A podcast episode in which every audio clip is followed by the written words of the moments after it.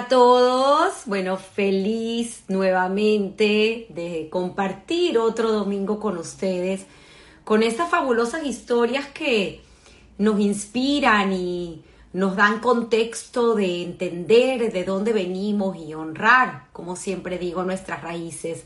Hoy tendremos una fascinante, fascinante historia eh, que empieza en Marruecos, en Tetuán, y bueno, pues, ¿qué más? Vamos a empezar a, invitar, porque este proceso a veces suele tardar un poquito, pero practicamos con Mercedes. Pienso que va a ser rápido y de, verdad, que nuevamente agradecida con todos. Mercedes creo que ha sido la más rápida de todos.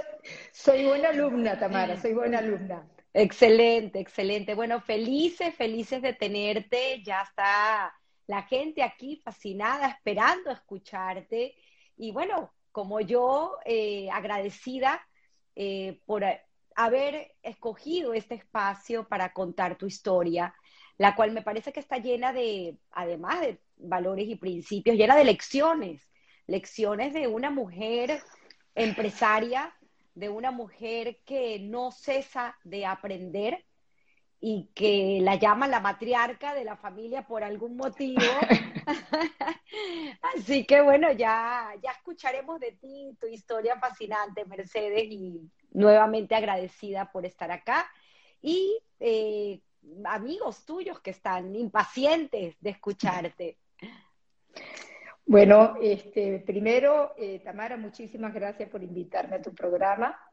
Y la verdad que un, un honor ya desde que empezaste el programa ha, sido ha tenido mucho éxito y han pasado por acá personajes que con sus historias nos han inspirado y nos han eh, emocionado. Realmente feliz de estar contigo.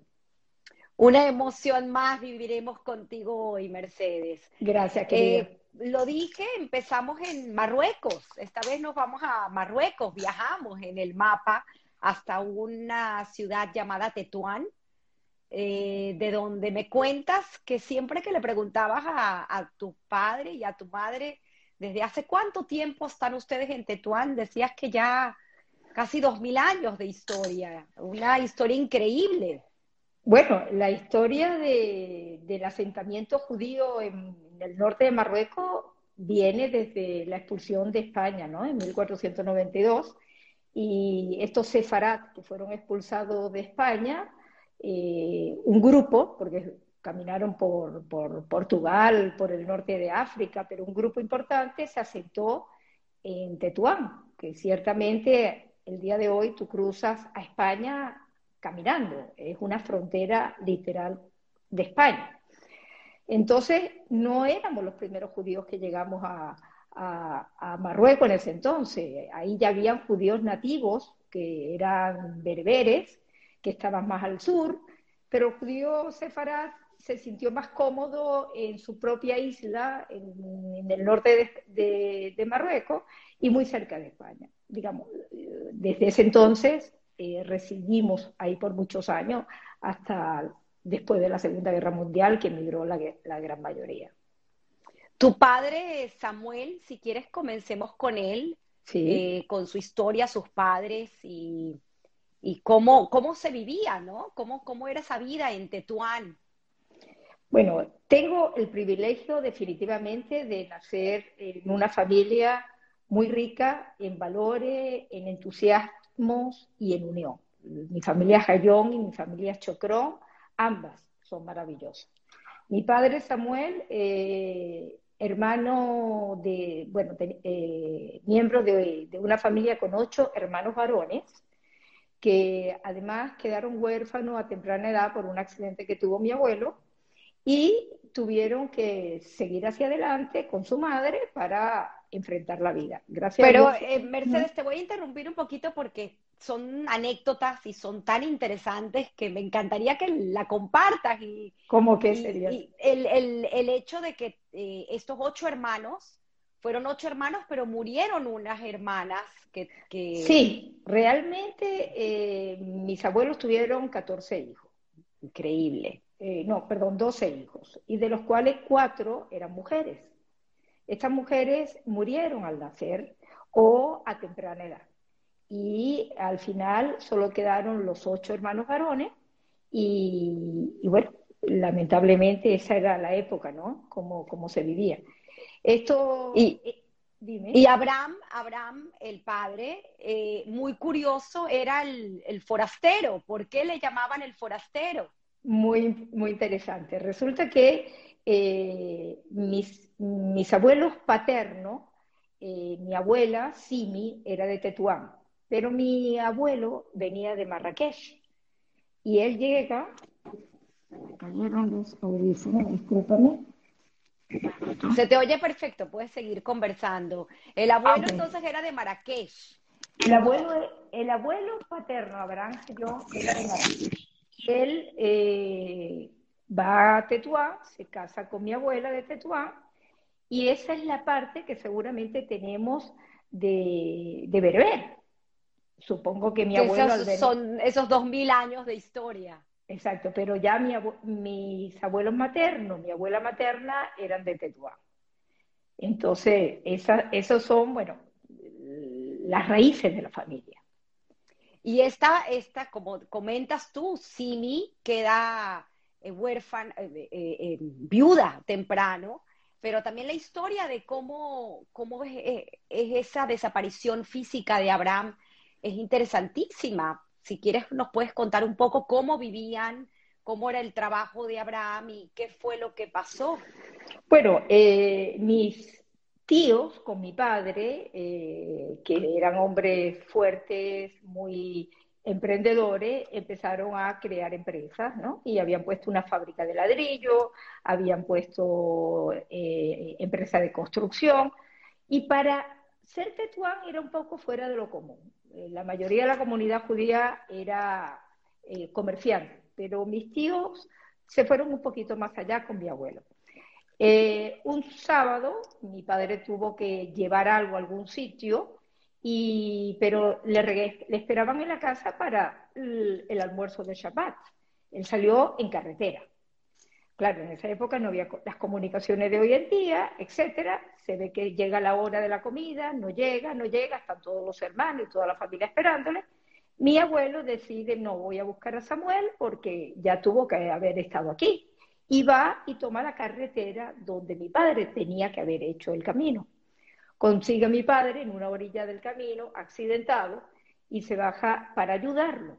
Lamentablemente, justo se baja a ayudarlo, un camión lo atropelló.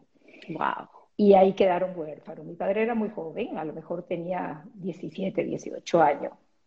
Quedaron huérfanos. Pero mira, fueron muy valientes y siguieron para, para adelante. Y ahí es donde empieza pues toda la historia. Eh, de ellos, ¿no? Fueron, siempre fueron una familia muy unida y trabajaron mucho tiempo juntos. ¿Y cómo conoce tu padre a tu madre? Pues de muy niño, de muy niño. mis abuelos sobre todo y mis padres me contaban que, que él llegaba en bicicleta cuando tenía 13 años y todavía con shortcito y se paraba debajo del, del, balcón de donde vivía mi madre a esperar, como él la llamaba, mi princesa, a esperar a mi madre. Y, desde ese entonces fueron novios, llegaron a la adolescencia. Eh, luego mi papá, bueno, a veces estaba con ella, a veces salía con amigos y una amiga, y alguien le dijo, Samuel, vas a perder a Sarita, no estés tan confiado, porque por ahí hay varios pretendientes. Al escuchar eso mi padre le dio muchísimo nervio y agarró a mis dos tíos mayores eh, mi tío Carlos y mi tío Isaac, y se vistieron los tres de traje, tal y tal, y inmediatamente fueron a pedir la mano de mi madre. Porque él dice, yo estaba confiado, pero no para, no quería riesgo de perder a Sarita. Mm, qué bonito, qué bonito. Y Sarita, los padres de Sarita, o sea, tus abuelos, eh, Isaac. Eh, no, no, no, Moisés, Moisés. Y Meriam Benarroch. Meriam, es con una E. Con una E. Sí. Resulta que eh, ellos también er, eh, tuvieron una historia de amor hermosísima, fueron dos enamorados, así fue su historia de amor, y, fueron abuelos maravillosos. Yo los tuve cerca toda la vida, eh, Eh, mi familia Chocrón es, corta, mm, solamente tengo un tío, el único hermano de mi madre, mis primas, mi tía Esther son maravillosos, somos como hermanos, y, y mis abuelos fueron fantásticos, realmente. Qué, qué historias. Ahora, ¿cómo, ¿cómo, cuéntanos un poquito? Porque es una, eh, eh, una historia muy rica en cuanto a tradición, cómo se vivía en Tetuán y todas esas costumbres que se rescatan y que conocemos hoy en día porque se practicaron también en Venezuela, pero un poco cómo eran esas fiestas, cómo eran las Pascuas, las comidas. Muy interesante. Yo tuve el privilegio de nacer en Tetuán y vivir siete años en Tetuán. Quiere decir que lo que te voy a contar no solo me los contaron mis padres y mis abuelos, sino tuve la oportunidad de vivirlo y de compartir con mis primos Ayón cuando éramos chiquitos y estar en casa de mi abuela todo rodeado. Imagínate, mi abuela llegó a tener más de 50 eh, nietos. Era ocho hermanos, cada uno se casó y tuvo cuatro o cinco hijos. Éramos realmente una familia grande y hermosa. Este, el norte de Marruecos, los judíos que estábamos en el norte de Marruecos tuvimos la gran suerte de no ser exterminados por el holocausto. Y eso me lo contaba mi abuelo, porque eh, era una época en la Segunda Guerra Mundial donde eh, todos ellos estaban muy nerviosos. Mi abuelo me decía que se sentaba frente al lado de una radio a escuchar los avances de los nazis. Y ellos ya habían llegado a Tánger, ya estaban dentro de Marruecos. Entraron por la ciudad internacional, que era Tánger en ese entonces, y ya estaban montando centros de exterminación y, ellos estaban asustadísimos ah, y gracias a Dios ahí terminó la guerra. Entonces, la comunidad que, vivía en el norte de Marruecos tuvo el privilegio de, mantenerse completa, de tener primos, tíos, abuelos, familia junta, no, no, no hubo exterminio. Entonces, manteníamos esa tradición ancestral, las Pascuas. Eh, éramos judíos muy, muy tradicionales kosher, pero no, pero bastante liberales, digamos, no, no al extremo que hoy se considera ser religioso. Eh, eso, eso para nosotros hoy en día es como más allá de lo que estábamos acostumbrados. Eh, y las berberiscas, porque bueno, dentro, dentro de las tradiciones definitivamente está la berberisca. La berberisca es una fusión de la cultura española con la cultura berber. Eran unos trajes que se diseñaron en, el norte de Marruecos para regalo a las novias, para agasajar a la novia, y al final era su traje de fiesta para toda la vida, porque antiguamente tú no tenías los vestuarios que hoy puedes tener. Era un vestido que te hacía tú, te regalaban tus padres, y era de, de tal lujo que era tu vestido de gala. Y fue diseñado por modistos españoles que venían de la corona de España con materiales que se conseguían en el norte de África, como era pues los terciopelos, los bordados de oro, etcétera, etcétera. Mi madre era muy tradicionalista y mi madre era una gran artista, porque mi madre eh, se graduó en la Escuela Real de Bellas Artes desde, eh, desde muy jovencita ella tenía esa inquietud siempre por la pintura, la escultura, era creativa. Y, para su época luchó con mis abuelos para que la dejaran estudiar, porque para la época, mira, te educa para ser mamá y ama de hogar, y, pero eso de que te fueras a la universidad a estudiar no se veía bien, por lo menos en Tetuán. Pero ella lo hizo. Ella era bien, eh, con mucha expectativa de hacer cosas. Eh, esa es la parte que te puedo contar de las berberiscas, que luego mi madre, cuando llega a Venezuela, tiene el interés de crear esos vestidos para mantener la tradición, que ya te lo contaré más, más adelante. Qué, qué interesante. Además, es muy pintoresco cómo se celebraba una berberisca en Tetuán. Hoy en día, pues, hacemos lo, algo similar en las fiestas, que luego ya hablaremos de eso cómo se rescata la tradición, pero es muy bonito porque creo que la, familia de la novia va a casa del no, o la, familia del, sí, cuéntalo tú. Ok. Mejor. Sí, Eh, en esa época y hasta cuando yo era pequeña, yo, viví yo vivía las fiestas en las casas. Ahí en esa época no se, no se alquilaba un salón de fiesta, sino que las fiestas se hacían en las casas. Muchas casas eran hermosas por dentro, de eh, eh, techos altos. Entonces se acostumbraba a sacar los muebles, se los llevaban a algún otro lado y se montaba la fiesta en las casas. Entonces, en una berberisca eh, participaba los representantes de la sinagoga, la Gebera Kadisha. Entonces, se vestía la novia en casa de la madre, mm. de sus padres, y venía los representantes de la sinagoga a la casa para buscar a la novia, para que se la entregaran, porque había un contrato y la tenían que llevar a la casa del novio. Y eso es porque dice, vengo a buscar a la novia. Y lo cantan muy hermoso y luego escoltan a la novia, la escoltaban por las calles y la llevaban a la casa del novio, que era donde iba a ser recibida con honores, con dulzura, y así es como lo hacían eh, esa época. Qué interesante. Eh, hoy en día, pues, se hace simbolismo de eso en un salón de fiesta. Pero y con cantos, ¿no? Porque toda esa travesía se hacía con, cantos. Con cantos judeo-españoles. Muy hermoso y muy emotivo. Qué, bonito, Mercedes.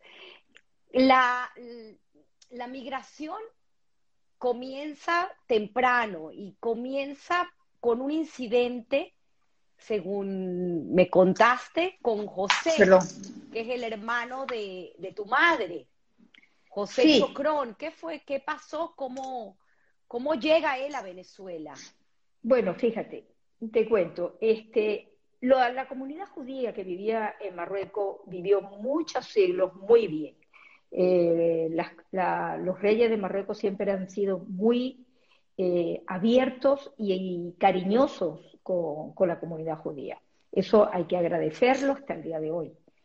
Eh, sucede que eh, Marruecos estaba eh, no colonizado, no propiamente, era un protectorado de España al norte y de Francia al sur. Y se vivía un ambiente muy, muy europeo.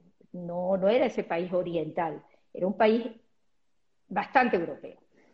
Viene Primero, eh, la guerra de los, perdón, la constitución del Estado de Israel, y ahí ya empieza un roce entre los judíos y los árabes. Bueno, no son árabes, los musulmanes. El, marroquí es bereber, no es árabe.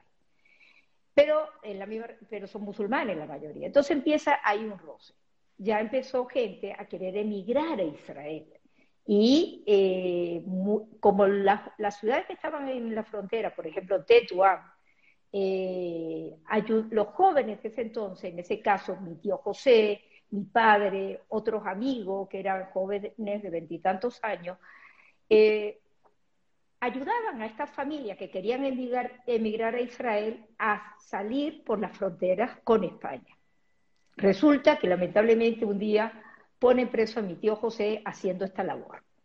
Y eh, lo tienen preso un tiempo, todos los amigos y mi padre preocupadísimo para sacarlo de ahí, logran convencerlo eh, a, un coronel que por favor lo sacara, le dice, ok, vamos a, lograr darle libertad, pero no puede quedarse en Marruecos. Entonces, inmediatamente lo sacan, ni siquiera avisan a la familia, le dan un poco de dinero, un pasaje, lo ponen en un barco para Venezuela. Y así mi tío es el primero que llega a Venezuela, es el pionero, el que le abre camino al resto de la familia, tanto a los Chocró, en este caso mi madre, como a los Gavizón, que es el lado de mi, de mi tía.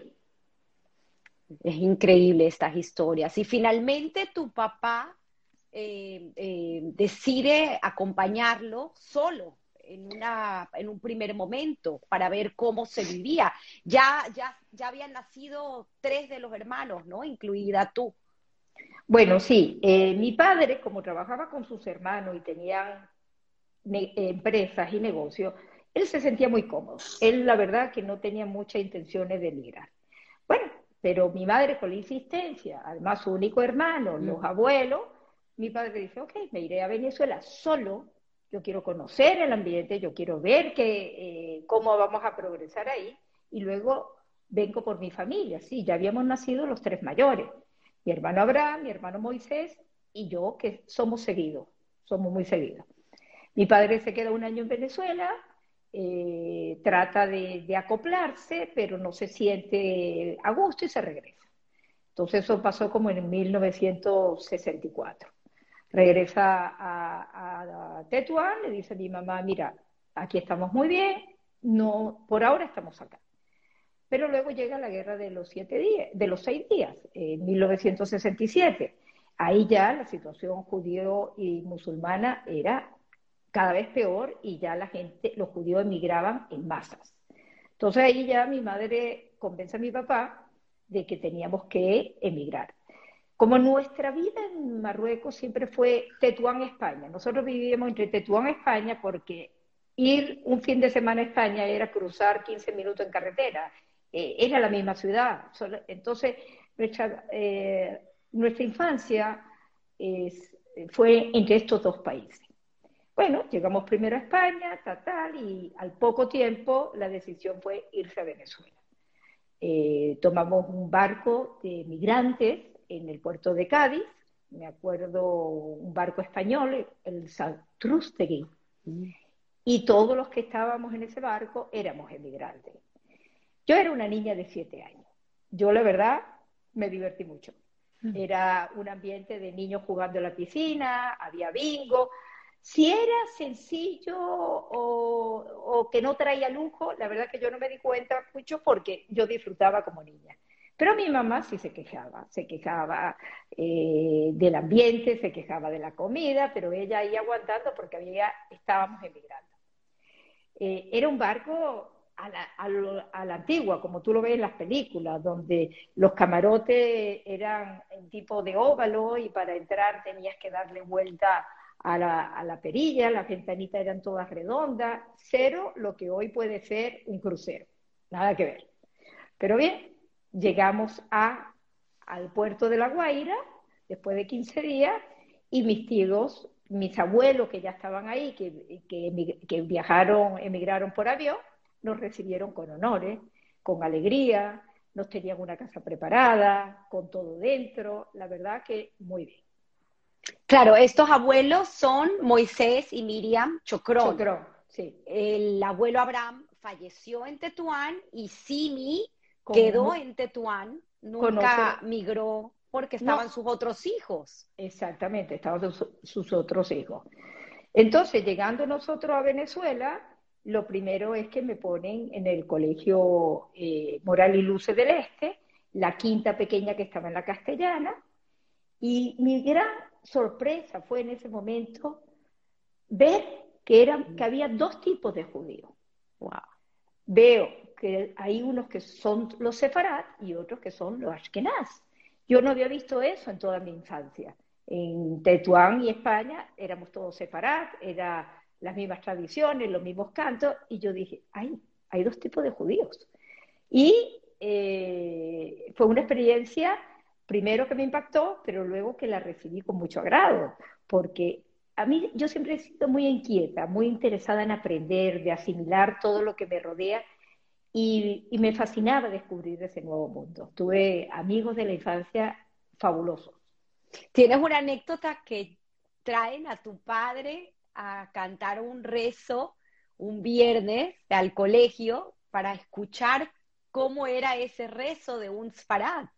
Sí, fíjate que eh, como los emigrantes, eh, en, Venezuela eh, hubo una comunidad sefarad a principios de siglo, muy importante, que hasta fundaron la gran sinagoga Tiferet Israel de San Bernardino, una bellísima sinagoga, y luego la otra gran emigración vino después de la Segunda Guerra Mundial, el 99% diría yo fueron los ashkenazí, y luego, poco a poco, emigraron los sefarad, sobre todo la gente de Tetuán, porque yo te comenté que una vez escuché a mi tía decir, eh, cuando emigramos los de Tetuán a Caracas, parecía que con un cuchillo habían cortado la ciudad de Tetuán, así toda la tierra, y la habían traído a Caracas porque vinimos familias completas, amigos, primos, conocidos. Ellos estaban en otro ambiente, pero estaba toda la gente que ellos conocían. Y eso fue muy grande, porque tuvimos un privilegio que no todos los que emigraron pueden contar. Claro, claro. Dice tu amiga Victoria, nuestra querida Victoria Benatar, que su abuelo José Benatar fue el fundador de la sinagoga. Me imagino que se refiere a la de Tiferet Israel. Tiferet Israel, y probablemente ya tenga la fecha a la mano, pero tuvo que haber sido por 1930. La de Mari Pérez, correcto. La de Mari, que es una majestuosa sinagoga. Que dices que es muy similar a cómo eran las sinagogas en Tetuán. Bueno, no es lo majestuoso, nada que ver. Tetuán tenía muchas sinagogas eh, dentro de la judería, y cuando empezó a modernizarse, en la parte moderna de Tetuán, se puso una sinagoga mucho más moderna. Pero su rezo, su tradición de cómo lleva las cosas era totalmente de Tetuán. Yo no sentí cambio en ningún, en ningún momento de lo que yo vi como comunidad en Tetuán a lo que vi en Tiferet Israel y en la comunidad judía que había en Venezuela. Entonces, claro, estos, estos niños en el colegio escuchar a tu padre cantando el rezo de, con otra tonada, ha sido algo... Continuándote eso, eh, los, eh, como en los colegios los fundaron los Ashkenaz, los judíos Ashkenaz, resulta que eh, los rezos y las tradiciones daban más por los cantos Ashkenaz, menos escuchaba el lado sefarad. Mi papá era un hombre muy abierto, muy espontáneo, eh, y una de las moras, Mora Geula, me acuerdo, le pide a mi padre que por favor participe en un Kabbalah Shabbat. Y como él cantaba muy bonito y que dijera el rezo del Kiddush y de la Musi eh, al estilo nuestro de, de Marruecos para que los niños lo apreciaran. Y lo hizo. Y de verdad fue también muy, muy, muy, muy bonito.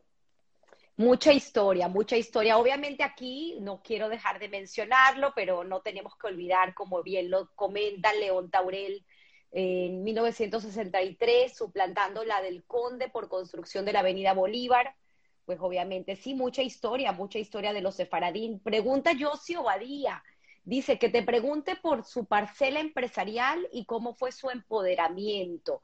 No sé si se refiere a ti, que a eso llegaremos. Vamos para allá, vamos para allá, claro que sí. Claro que sí, José, ya contestaremos tu pregunta, pero bueno, eh, es súper interesante eh, esta historia, porque claro, una niña que llega con siete, ocho años a Venezuela, de conocer solamente cómo vivían en Tetuán alrededor de esta eh, comunidad sefaradí y encontrarse con que hay otros judíos ha de haber sido pues un choque, ¿no? Eh, un choque importante. Pero, luego muy enriquecedor y muy agradable.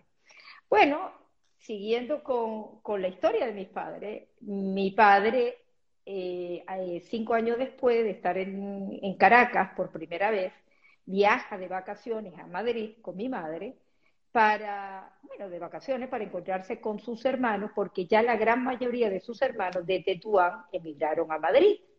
Mi abuela había fallecido en Tetuán.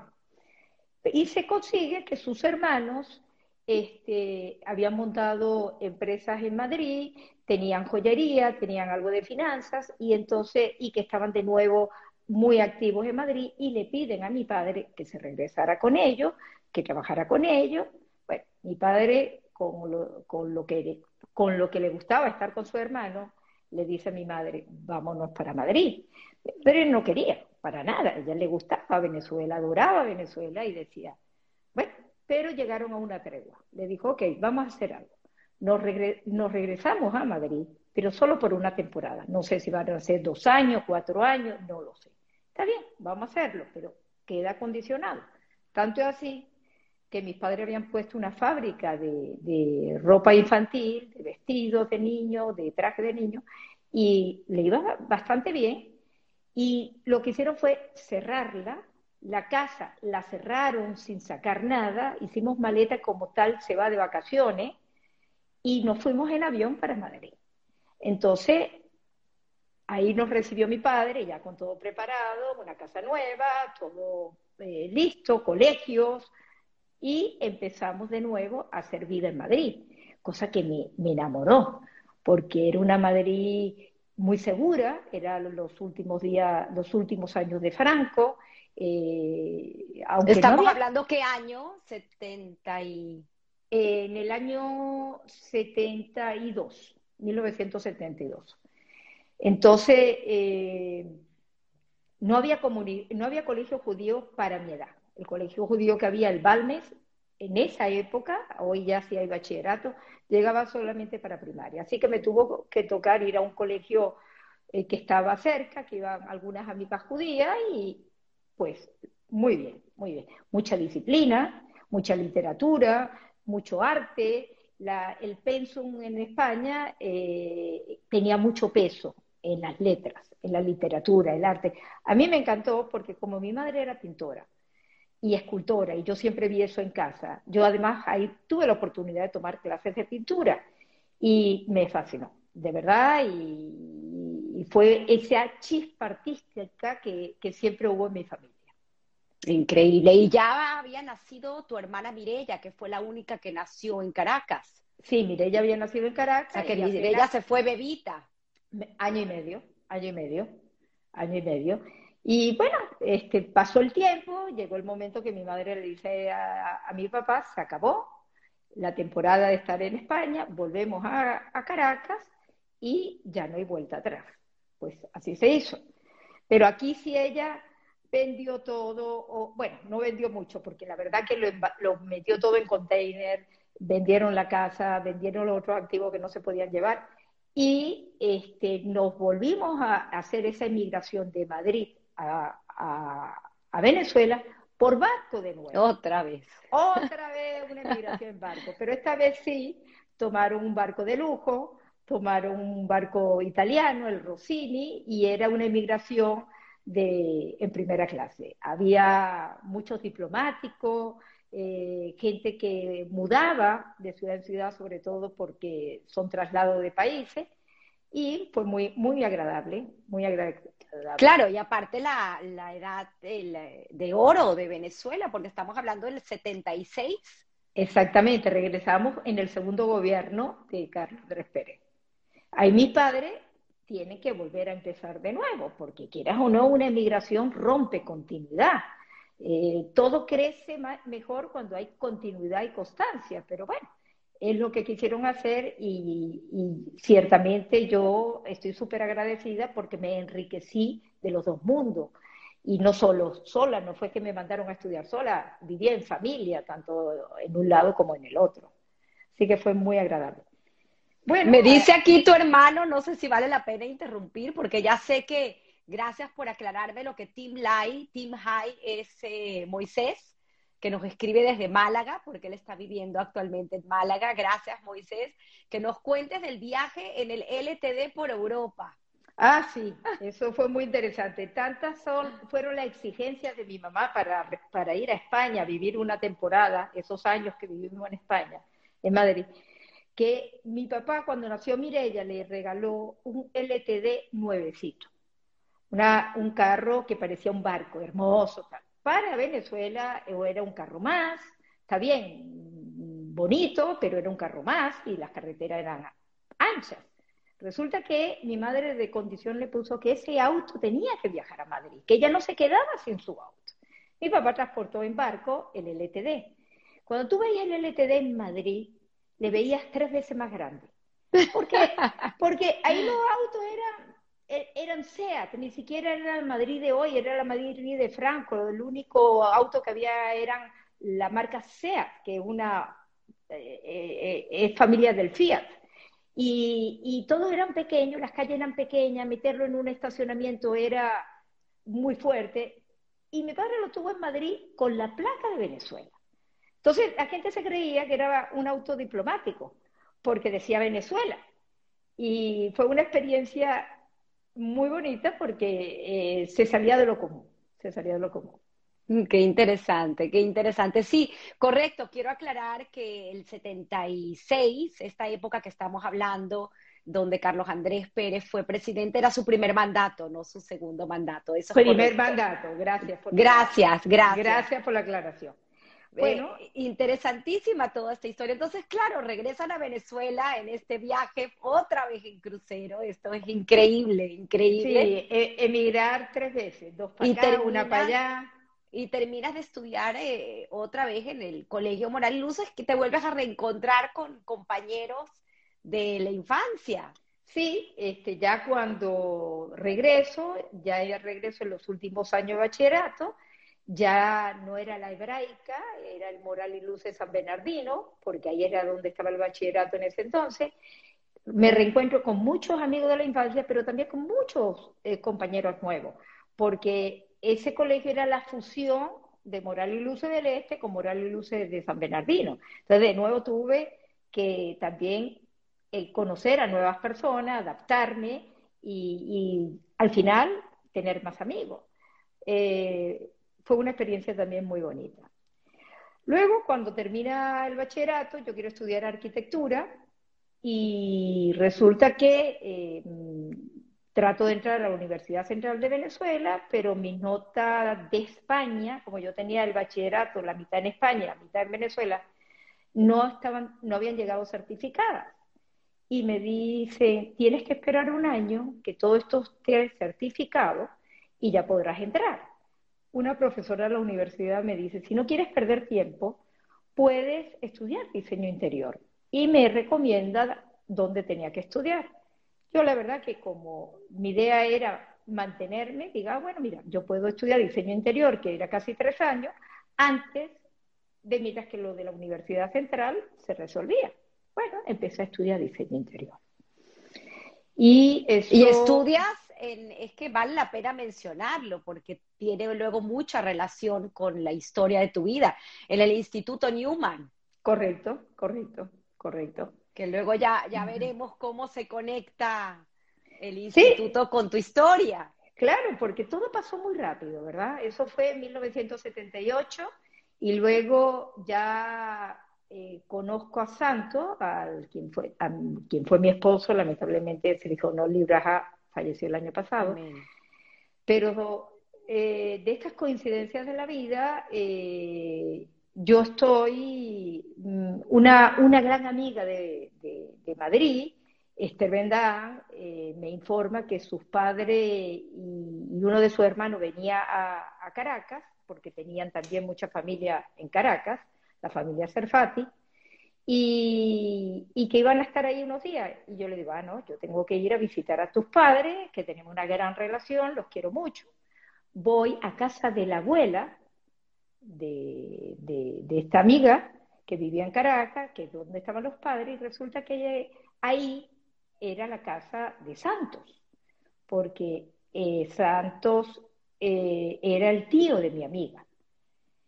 Entonces ahí conozco a Santos, pero Mira, fue un saludo y no más. Yo me integré a, la visita que había ido y listo. Pero con las coincidencias de la vida, dos días después, estando por la zona de Santa Rosa del Lima y Las Mercedes, que era por donde vivíamos, estoy manejando, estoy justo saliendo de mis clases y veo a Santo accidentado al borde de la calle. Y yo digo, uy, creo que es el tío de Esther. Déjame ver a ver si necesita algo. Me paro y me dice, ah, hola, ¿cómo estás? Sí, sí, sí, Mercedes. Y me dice, hazme un favor. Yo digo, dime, este, ¿me puedes dar la cola a, mi oficina? Es que tengo una reunión muy importante, el auto se me accidentó y yo lo voy a dejar ahí. Yo, ¿cómo no? Se monta en el auto, lo llevo a los cortijos de Lourdes, veníamos hablando, ¿qué hace? Estoy terminando diseño interior, pam, pam, me pide el teléfono y ahí nos conocimos. Mira, es una coincidencia porque la vida de Santo, su entorno en esa época era tan diferente a la mía. Yo era una estudiante universitaria, yo salía con eh, personas de mi edad, grupos de mi edad. Él estaba en un ambiente empresarial, gerencial, de alto nivel, y una coincidencia. Bueno, días después me llaman, me invitan, empezamos a salir, pam, pam, y, y me enamoro de él.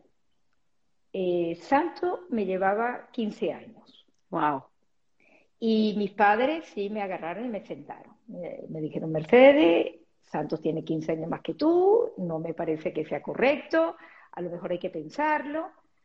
Pero la verdad que yo le dije, ¿sabes qué? Yo con él estoy muy bien, me encanta y las dos familias maravillosas. Yo dije, yo sí quiero estar con Santo. Y mis padres, pues sin ninguna resistencia, dijeron, bueno, si eso es lo que tú quieres, eso se va a hacer. Al año de conocerle, ya me caso. Fue muy rápido, la verdad, fue muy rápido. Pero, bueno, y cabe mencionar que tú siempre eras eh, mucho más adelantada eh, que la, a lo mejor que tu entorno en cuanto a que te gustaban las conversaciones de adultos, eh, te gustaba todo ese ambiente y creo que fue lo que te llamó la atención, te sentías a gusto. Sí, este, no es que era adelantada, a lo mejor era un poco anticuada. Me gustaba estar con, personas adultas, de buena conversación. Eh, mis padres eran una pareja muy joven para para mí y, yo era yo vivía parte de su vida con sus amigos, con sus reuniones y ciertamente siempre me encantó tener charlas profundas. Y Santo era un hombre cerebral, muy inteligente, muy profundo y pues el ambiente de él, su ser, como él era, además era muy buen mozo en esa época, muy buen mozo. Pues, gemelo. sí, gemelo, gemelo gemelo de 100% gemelo. Ellos eran cinco hermanos, este, dos hermanas mayores, eh, Esterina y Mari, luego su hermano Alberto, que seguía, y luego los dos gemelos que fueron eh, los más pequeños de la familia. Eh, Santos también nació en Tetuán, y tengo que hacer este capítulo de Santos porque yo agradezco mi trayectoria de profesional, es mi entorno familiar. A mi esposo, a quien fue mi esposo Santos Cohen, y a mis padres, y a mis hermanos, indiscutiblemente.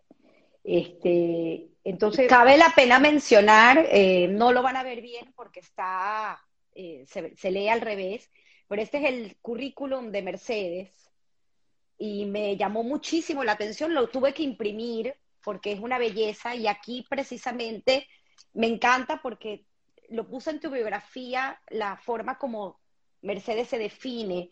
Dice judía, venezolana, madre y empresaria, que ha trabajado en función de mantener los valores familiares y tradiciones judías durante el trayecto de su vida. Además, sigue la segunda página y continúo leyendo, dice, mi entorno familiar y mi esposo Santos Cohen, Sichronole Lebraja, son los pilares fundamentales para mi formación y apoyo tanto en el área personal como profesional. Mis padres y hermanos, sus compañeros y socios en muchos de los emprendimientos empresariales que aún continúan su trayectoria. Sin, ellos, jamás hubiese logrado hacer el recorrido empresarial de más de 40 años. No solamente lo dices, sino lo tienes impreso en lo que es tu CV, de tu larga trayectoria empresarial a la cual vamos a llegar. Creo que bien vale la pena mencionarlo porque eso pues habla muchísimo de quién eres y cómo en tu esencia honras lo que fue tu pasado y lo que fue eh, la gente que pues te rodeó y de quien tanto aprendiste. Gracias Mercedes, es bellísimo compartirlo. Gracias, Tamara, y, honor al que honor se merece, definitivamente. Volviendo a la historia de Santo, te comento que cuando lo conozco, él tiene 35 años y, yo eh, empecé a compartir con él su mundo, su, su, entorno gerencial. Él ya era un gerente consolidado en el grupo Coimón, cuando el grupo que fundó Hans Neumann, y, en ese momento presidía Hans, Neumann. Eh, era un grupo de, en la mayoría, empresas químicas, pero también tenían petroquímica, alimentos, empaque, innumerables empresas. Eh, Montana, eh, Montana Gráfica, que eran los empaques, y las tiendas Pinturas Montana. Ellos fundaron también lo que se conoce en Venezuela como Construcentro, que era un tipo de Home Depot, también era de ellos. Bien, te cuento esto para que eh, darte el entorno del mundo empresarial donde Santo se movía.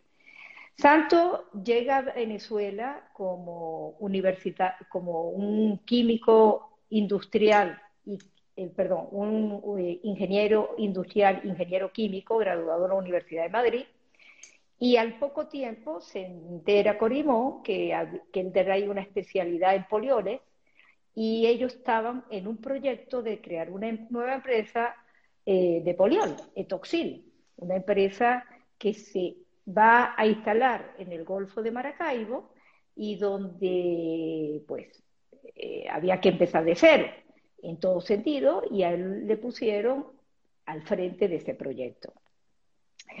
Eh, entonces nada más, al entrar yo en su mundo, me tocó compartir eh, muchas reuniones, muchas convenciones con el grupo Corimón, conocer a los grandes directores del grupo, que la mayoría eran europeos, empezando por Hans Neumann, Leonid Rosenthal, este, Philippe Erard, todos eran personajes, era de verdad excelencia total en la industria. Y eh, una calidad de comunicación impresionante. Ok, eh, estando nosotros eh, en, este, en este mundo gerencial, yo no tengo, en esos primeros años, esos primeros cinco años, nosotros no tuvimos hijos. Así que yo me pegué a vivir con Santo mucho esa experiencia.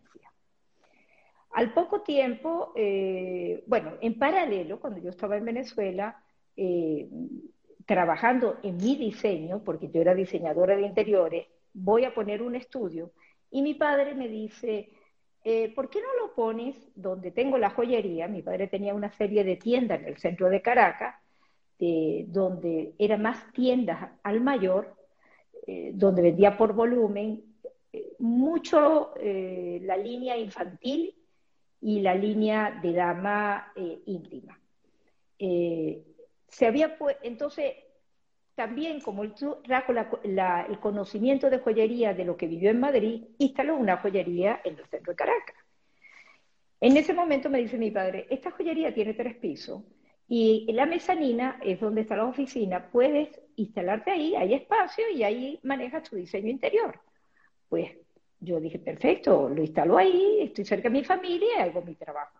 Pero claro, eh, poco a poco, entre mi espacio libre, yo empecé a compartir el mundo de la joyería y era fascinante.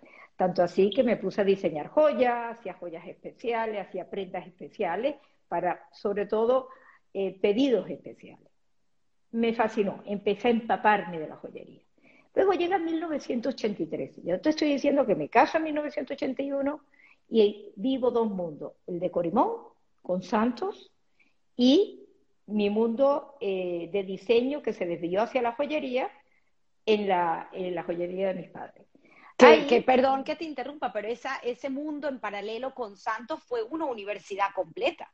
Una universidad, porque con Santos no, no quedaba nada más en lo que uno vivía eh, al lado de él en Venezuela, sino que íbamos a ferias internacionales, visitábamos socios internacionales, eh, me enseñó a, recorrer la feria, cómo había que visitarla, cómo había que seleccionar a los proveedores que uno quería conocer.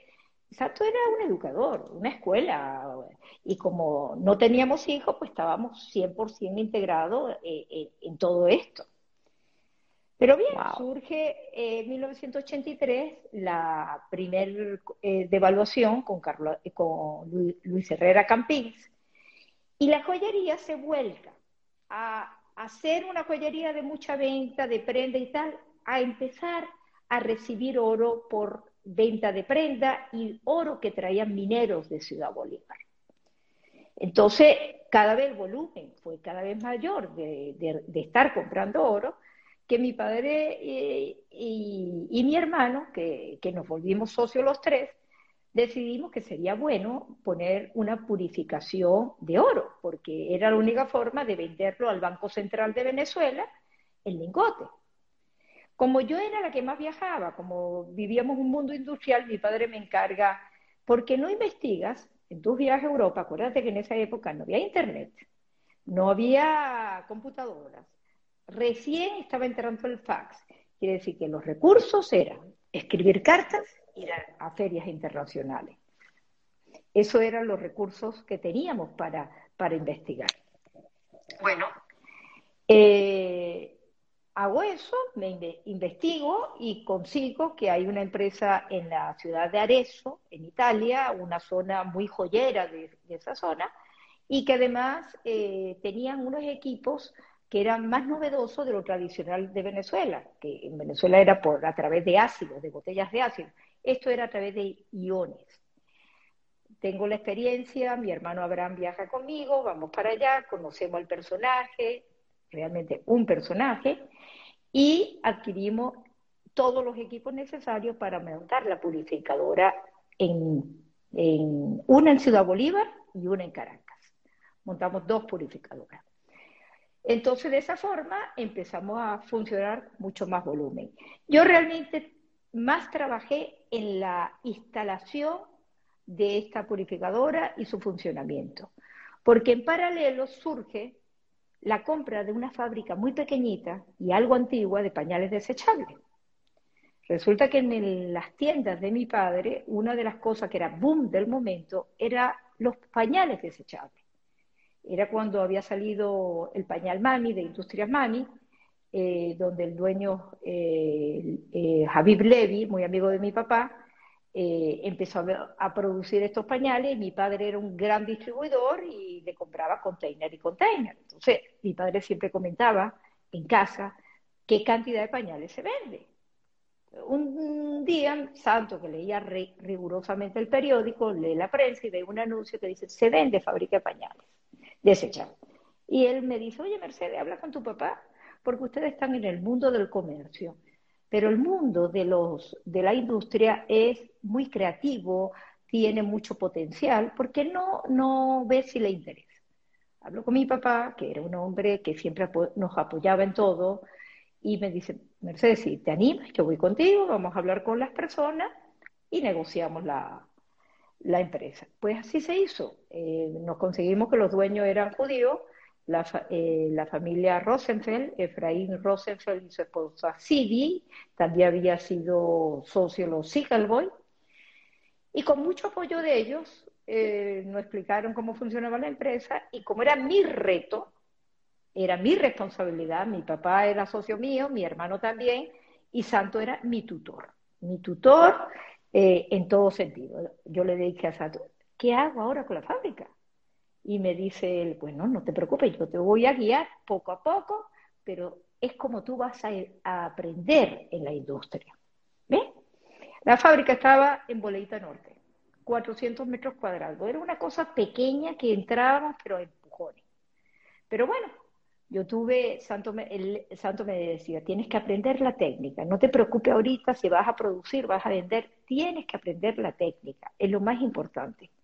Pues me dediqué a eso, a hablar con los técnicos, a leer sus planos. Como yo tenía diseño, tenía una base de lectura de planos fácilmente y me entendía todo lo que era el funcionamiento de, de este mundo, ¿no?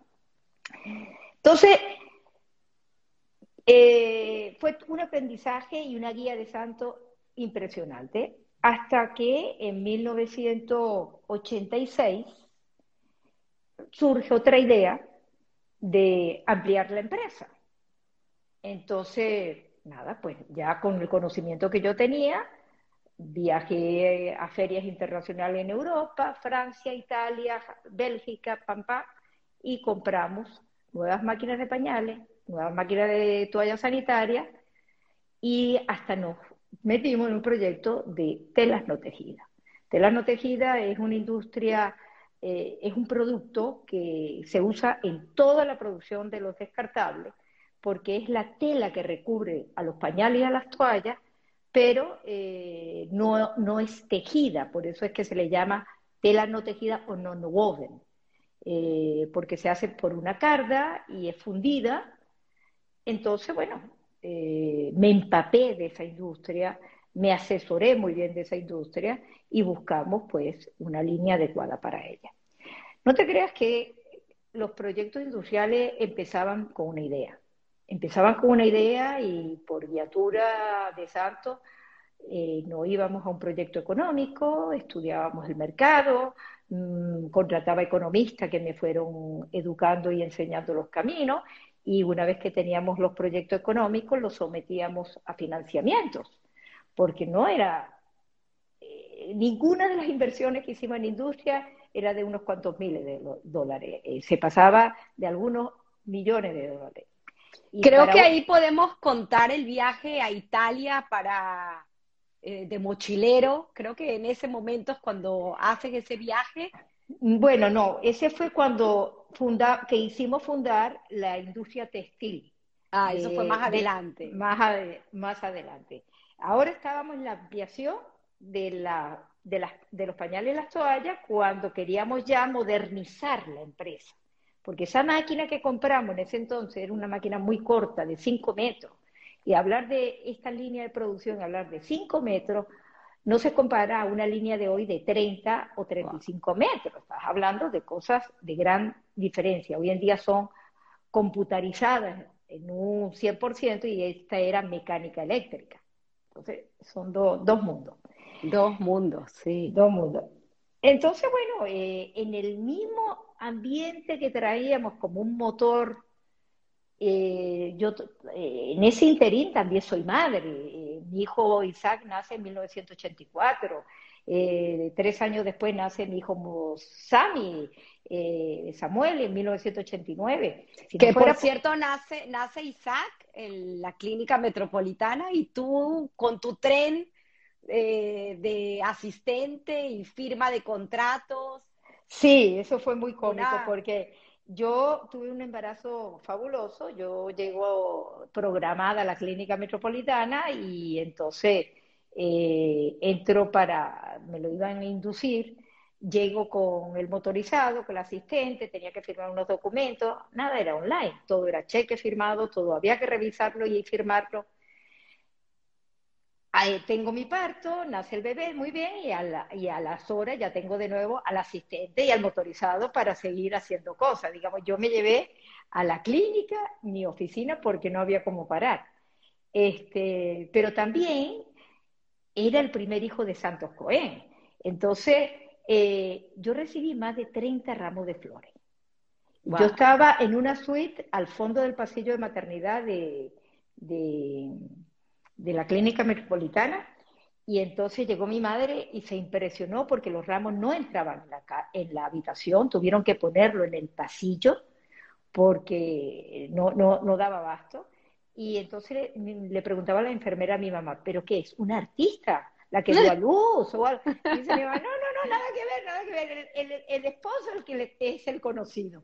Ya él era presidente de Azoquín, eh, eh, miembro, eh, vicepresidente de, de Fede Cámara. Santo era un hombre muy conocido ya en el ambiente empresarial. Entonces fue que tenemos varias anécdotas de, de, este periodo, pero terminemos toda esta historia y luego volvemos a la anécdota que no quiero que se me olvide. Pero es interesantísimo. Entonces, claro, estás con esta fábrica de non-woven, de estas eh, esta línea que querías tú ampliar. Claro, queríamos ampliar básicamente pañales y toallas sanitarias. Y el no woven era una industria vertical para el consumo de este mercado, que de este consumo que íbamos a tener en nuestra fábrica y con capacidad exportadora. Hay que entender algo muy importante, que eran los diferentes entornos que se vivieron en Venezuela. Para ese entonces, eh, la producción nacional era muy importante. Eh, había mucha limitación para importar por aranceles, no por prohibición, por aranceles. Y había mucha industria nacional que quedaba protegida en ese sentido y era más conveniente producir en Venezuela que importar. Pero eh, en 1990, cuando ya entra Carlos Andrés Pérez en su segundo mandato, él hizo cambios políticos a todo nivel, tanto así que explotó el Caracazo. Uno de los cambios políticos que afectó mucho a la, industria venezolana fue la apertura de los aranceles, la apertura de las aduanas, desapareciendo la mayoría de los aranceles, y el no reconocimiento de muchas cartas de crédito. Cuando eso sucede, nosotros estábamos instalando las nuevas máquinas de pañales y toallas y no habíamos instalado la línea de no tejido. La teníamos ya en Venezuela, pero no la habíamos instalado. Una máquina enorme te puedo decir que de ancho nada más era cuatro metros y, de largo se llevaba unos, unos cuantos metros. Ya vino desarmada en caja, pero eran container y container. Esa la habíamos dejado para de último. Pero en vista de estos cambios radicales y que a todos nos afectaban, como yo vivía paralelo al mundo de Santo, Santo como industria, como Corimón, también sufrió lo mismo que yo sufría en Vía Escala. También fue una industria golpeada en este sentido y las medidas que había que tomar, el reorganizarse, eh, era muy importante hacerlo bien, porque tenía que tomar decisiones importantes para eh, acostumbrarte a la nueva realidad. Entonces, una de las medidas muy importantes era que tenías que bajar tu deuda porque las aduanas se habían abierto, las tasas de interés se fueron como al 80% y tu reestructuración era importante. Como tal, decidimos que la, línea de telas no tejidas no valía la pena instalarla, era mejor venderla y de esa forma reestructurarlo financieramente. Pues eso fue otra odisea, eso fue una odisea de dos años, porque aunque la línea era nueva, era una línea alemana de primera línea, eh, estar ya en Sudamérica y vendida por un productor y no por el fabricante perdía prestigio. Pero bueno, eh, Santos me dice, ¿quién puede ser el mejor vendedor de esta línea? Y yo le digo, dime tú. Y me dice, el que la fabricó. Ves a hablar con ellos ellos conocen a todos los contactos internacionales y ofrecen una comisión que ellos te vendan la línea. Ellos son los que le tienen que dar garantía a esa línea y tienen que instalarla. Así lo hice. Y así empezó la negociación de esa línea. Gracias a Dios la vendí a una empresa canadiense de Canadá, canadiense, muy, muy importante, donde me contactan, me dicen que se quieren reunir conmigo, le digo que estamos a la orden Caracas, me dicen que no, que tiene que ser en Miami. Yo digo en Miami. ¿Está bien? ¿Por qué? No, en Miami. Contrato un abogado, nos reunimos en una sala de conferencia del Hotel Intercontinental, se da la reunión, hablamos de todos los términos, pam, pam, y el abogado me da la mano y me dice negocio cerrado. Y yo digo, ok, entonces, la carta de crédito, en la forma que hemos considerado las condiciones, me dice, sí, sí, eso queda pactado. Bien. Y de hoy al dueño no le interesa conocer la máquina. ¿Por qué no va a Venezuela y conoce la máquina? Y entonces dice, no, no, el señor no tiene tiempo para eso. Ah, perfecto. Pero días después me llaman y me dicen, el dueño va a ir a Venezuela. Se va a reunir con usted, la quiere conocer, en el Hotel Tamanaco se va a quedar en el Hotel Tamanaco, van a cenar en el Hotel Tamanaco y así los conoce. Era una reunión social. Bien, tenemos esa reunión social y, la persona, pues nada, como cualquier cena social, hablando del negocio, hablando de, la vida ya de cada uno, resulta que yo le digo que es un día más, vamos a ver la línea, me dice, no, no, no, yo confío en ustedes. Además, no me puedo quedar más tiempo en Caracas. Y este, yo le digo, ay, ¿eso? ¿Por qué él hablaba muy bien español? Me dice, no, porque es que yo viví en Caracas. Bueno, no en Caracas, yo viví en Venezuela. Y, resulta que el señor había vivido una época eh, en las zonas petroleras, su padre había sido eh, un ingeniero importante de las zonas petroleras, había comprado unos terrenos por esa zona, y resulta que cuando se privatizó, eh, le tocaron un día la puerta de, su casa, allá por donde vivía, y le dijeron que era representante del gobierno. Eh, eso fue en el primer gobierno de Carlos Andrés Pérez, ¿verdad? Sí. Sí. Que se privatizó la industria petrolera. Correcto. Y le proponen que le tenían que comprar todas sus tierras, que le pusiera precio, le dice. Y él dio una cifra astronómica, astronómica, solamente como para echar broma y el gobierno se lo aceptó y se lo pagó. Y entonces dijo, yo ya no vuelvo más. Yo no vaya a ser que se den cuenta que a lo mejor esto valía mucho menos, pero así fue. Y entonces... qué historias. Así fue esa, esa experiencia. Y es muy interesante lo que mencionas, Mercedes, porque pues todos estos cambios eh, políticos y que afectaron el, el funcionamiento de la economía en Venezuela, pues hicieron que estas empresas, así como ustedes, muchas tantas, tomen estas decisiones, oportunas o no, para unos sí, para otros no, eh, en, el momento histórico que se estaba viviendo. Y un poco para explicar, eh, Victoria nos los recordó y creo que me parece importante hacerlo porque esta es una historia que además de ser una historia, es una clase que nos estás dando eh, para todo el mundo empresarial de cómo se deben tomar decisiones en momentos oportunos y cómo uno debe estar todo el tiempo aprendiendo. Y bueno, pues tú tuviste ese privilegio, como lo mencionamos desde el principio, de tener en paralelo una persona como Santos que estaba haciendo carrera en una industria eh, como Corimón, eh, con esta verticalidad que tú copiaste eh, para, en paralelo a, mi escala, a tu escala. Entonces es muy interesante ver cómo las decisiones que iban tomando ellos como un gran grupo, eh, dependiendo de todo el, el, estadio económico que sucedía en el país, pues tú ibas haciendo lo mismo a tu escala.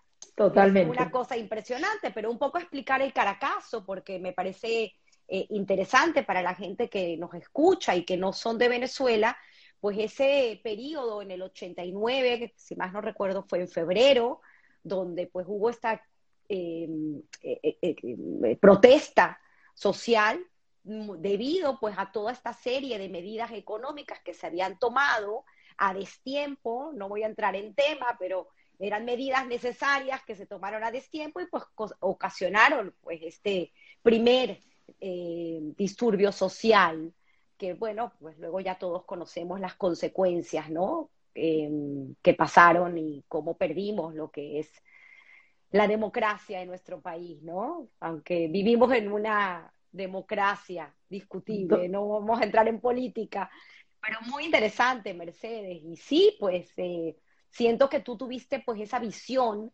de siempre tomar las decisiones eh, adecuadas y como también lo comentaron eh, aquí, eh, el tomar la decisión de después de dos años de investigación, de traer una línea nueva con tecnología, que en este caso era la non-woven, y tener la máquina en Venezuela y decir, ¿sabes qué? No puedo seguir, tengo que deshacerme de la máquina. Sí, me tenía que reestructurar. Increíble, increíble. Y, no lo hiciste una vez, lo hiciste más veces. claro, claro, porque la economía es continua y uno tiene que evolucionar y adaptarse a, las situaciones. Eh, en ese periodo de, buscar industria, instalar industria, también surgió lo de, instalar una industria de, eh, de tejido circular que eran medias y calcetines. Cuando te digo media, pantyhose, medias femeninas, de, desde niñas adultas, y calcetines. Entonces, claro que esto obedece también a la demanda que tenía tu padre. Ahí es donde voy. la, la, siempre buscábamos mercado donde las tiendas de mi padre manejaban mucho volumen. El pañal era uno, entonces veíamos un canal de distribución muy importante por los canales de comercio de mi padre y las medias y calcetines también. Eso fue, surgió también muy espontáneo. Un amigo de mi papá, eh, yo estoy con él, llega él, sabe que yo estoy metido en la industria, en el área de pañales, eh, conocía la reputación de Santo y dónde estaba él, y me dice, ¿y tú que te gusta la industria? ¿Por qué no haces algo con las medias y los calcetines? Que eso se vende de una forma impresionante. luego hablo en privado con mi papá y le digo, papá, eso es cierto. dice, no sabes, eso no para, no para. Digo, ¿en serio? ¿Quieres que investigue? Dice, investiga. Y empieza la investigación. Y empieza Entonces empieza mi investigación, creo mi proyecto económico, veo todos mis mejores proveedores, eh, me someto a otro plan de financiamiento con la banca de financiamiento para la industria y resulta que había que ir a una feria en París, donde se hacía una de las mayores ferias textiles, y si no llegabas a esa feria, esperar unos años más que se diera, perdías la oportunidad de tener a todos los proveedores juntos. Volvemos a, enfatizar, no había las comunicaciones de hoy en día, o fax o viajabas, cara a cara. Eso se hacía así. Bueno, eh, mi hermano Abraham se apunta al viaje conmigo, los dos, pero no teníamos hotel, no teníamos dónde quedarnos. Nos fuimos de mochilero porque había que estar en la feria y ya veríamos cómo resolvíamos. Éramos mochileros con una bolsa de mucho dinero porque había que comprar una industria completa. Gracias a Dios que una amiga de mi hermano nos dio alojos en su casa y, así estuvimos y, y, bueno, y nos abocamos a la feria. Teníamos todo organizado, tenía mis citas ya planeadas, vi a varios proveedores, comparé, etcétera, etcétera, y se compraron todos los equipos para una industria moderna, computarizada, circular, donde, donde ya ahí compramos eh, máquinas que recibían órdenes a través de computadoras para diseñar y bordar. Y eso nos permitió hacer algo que la industria nacional de ese sector no tenía en Venezuela. Nosotros tomamos la franquicia de Disney y de Barbie y lanzamos una línea infantil Panty y de calcetines donde se bordaba con dibujitos Barbie y dibujitos Disney. Y eso era un boom. Eso era un boom. Y la única exclusiva la tenía mi padre. Porque en la tienda se, se distribuyó a, través de las tiendas y luego, claro, abrimos al mercado internacional. Pero todo esto pasó entre el 88, 90, 91. Luego vino el cambio de la política, vino Carlos Andrés Pérez y hubo que ajustar eh, de nuevo la, industria y, empezó a haber la apertura de las aduanas. Empezaron a llegar productos de todas partes del mundo, entonces ya la industria nacional perdió fuerza porque había que competir con el mundo internacional. Esos son miles de proveedores, miles de alternativas, de producciones de volumen, los márgenes que venían eran, comparado a nosotros, pues todo era mucho más estrecho. Bien, nosotros nos dedicamos a nuestro nicho de mercado. Cuando tú tienes tanta competencia, lo importante es conseguir un nicho de mercado, un nicho que te proteja de, ser masivo, eh, un, algo que no hagan los demás y que tú puedas hacer. Y eso fue lo que hicimos. En la industria de pañales y toallas nos dedicamos al sector eh, de incontinencia el sector de adultos, adultos, donde podíamos ser los mejores, donde podíamos tener exclusividad, donde eh, eh, las importaciones llegaban de menor medida y ahí no, no hicimos expertos en ese sentido. La industria de textil fue creciendo, pero luego llegó un momento, la oportunidad de venderla, por lo menos el corazón de ella, y como queríamos profundizarnos más en pañales, se decidió vender la, textilera y dedicarnos a los pañales. Pero eso, fueron varios años después, varios años después. Hay una anécdota que te comenté con el doctor José María Nogueroles, porque ¿quién me llevaba a mí, una niña de 24, 26 años que, hacía industria, ¿Quién me llevaba a mí a la, a la banca? ¿Quién me presentaba? Era mi papá. Porque mi padre, al estar en el centro de Caracas, que era el centro financiero de ese momento, donde estaban las, todas las torres eh, principales de la banca, él conocía a muchísima gente. Entonces, cuando yo terminaba el proyecto, él me decía, bueno, vamos a llevárselo a mi amigo José María Noverón, el presidente del Banco Provincial. Yo digo, pero ahí, papá, me dice, sí, sí, no te preocupes, que ahí vamos. Y él conseguía la cita y nos recibía. Y fue con todo el agrado que José María Noverole me escuchó, escuchó el proyecto. Y luego, después de algunas reuniones con él, me dice, ¿hay algún problema que un día vayamos, yo vaya contigo a conocer tus empresas? Ya estaba la pañalera, ya estaba la, la, textilera, y me dice, y yo le digo, no, para nada, doctor, cuando usted quiera. Me dice, tu oficina está cerca. Eh, tal día nos vemos temprano aquí en, la torre provincial, salimos con mi chofer y en mi auto y me llevas a, la Yaguara, donde estaba la, textilera recién inaugurada, a, Guatire, que era cuando estábamos en la primera ampliación, eh, que se estaba instalando las nuevas líneas. Me dice, yo quiero conocer eso que tú me cuentas. Yo digo, ¿cómo no?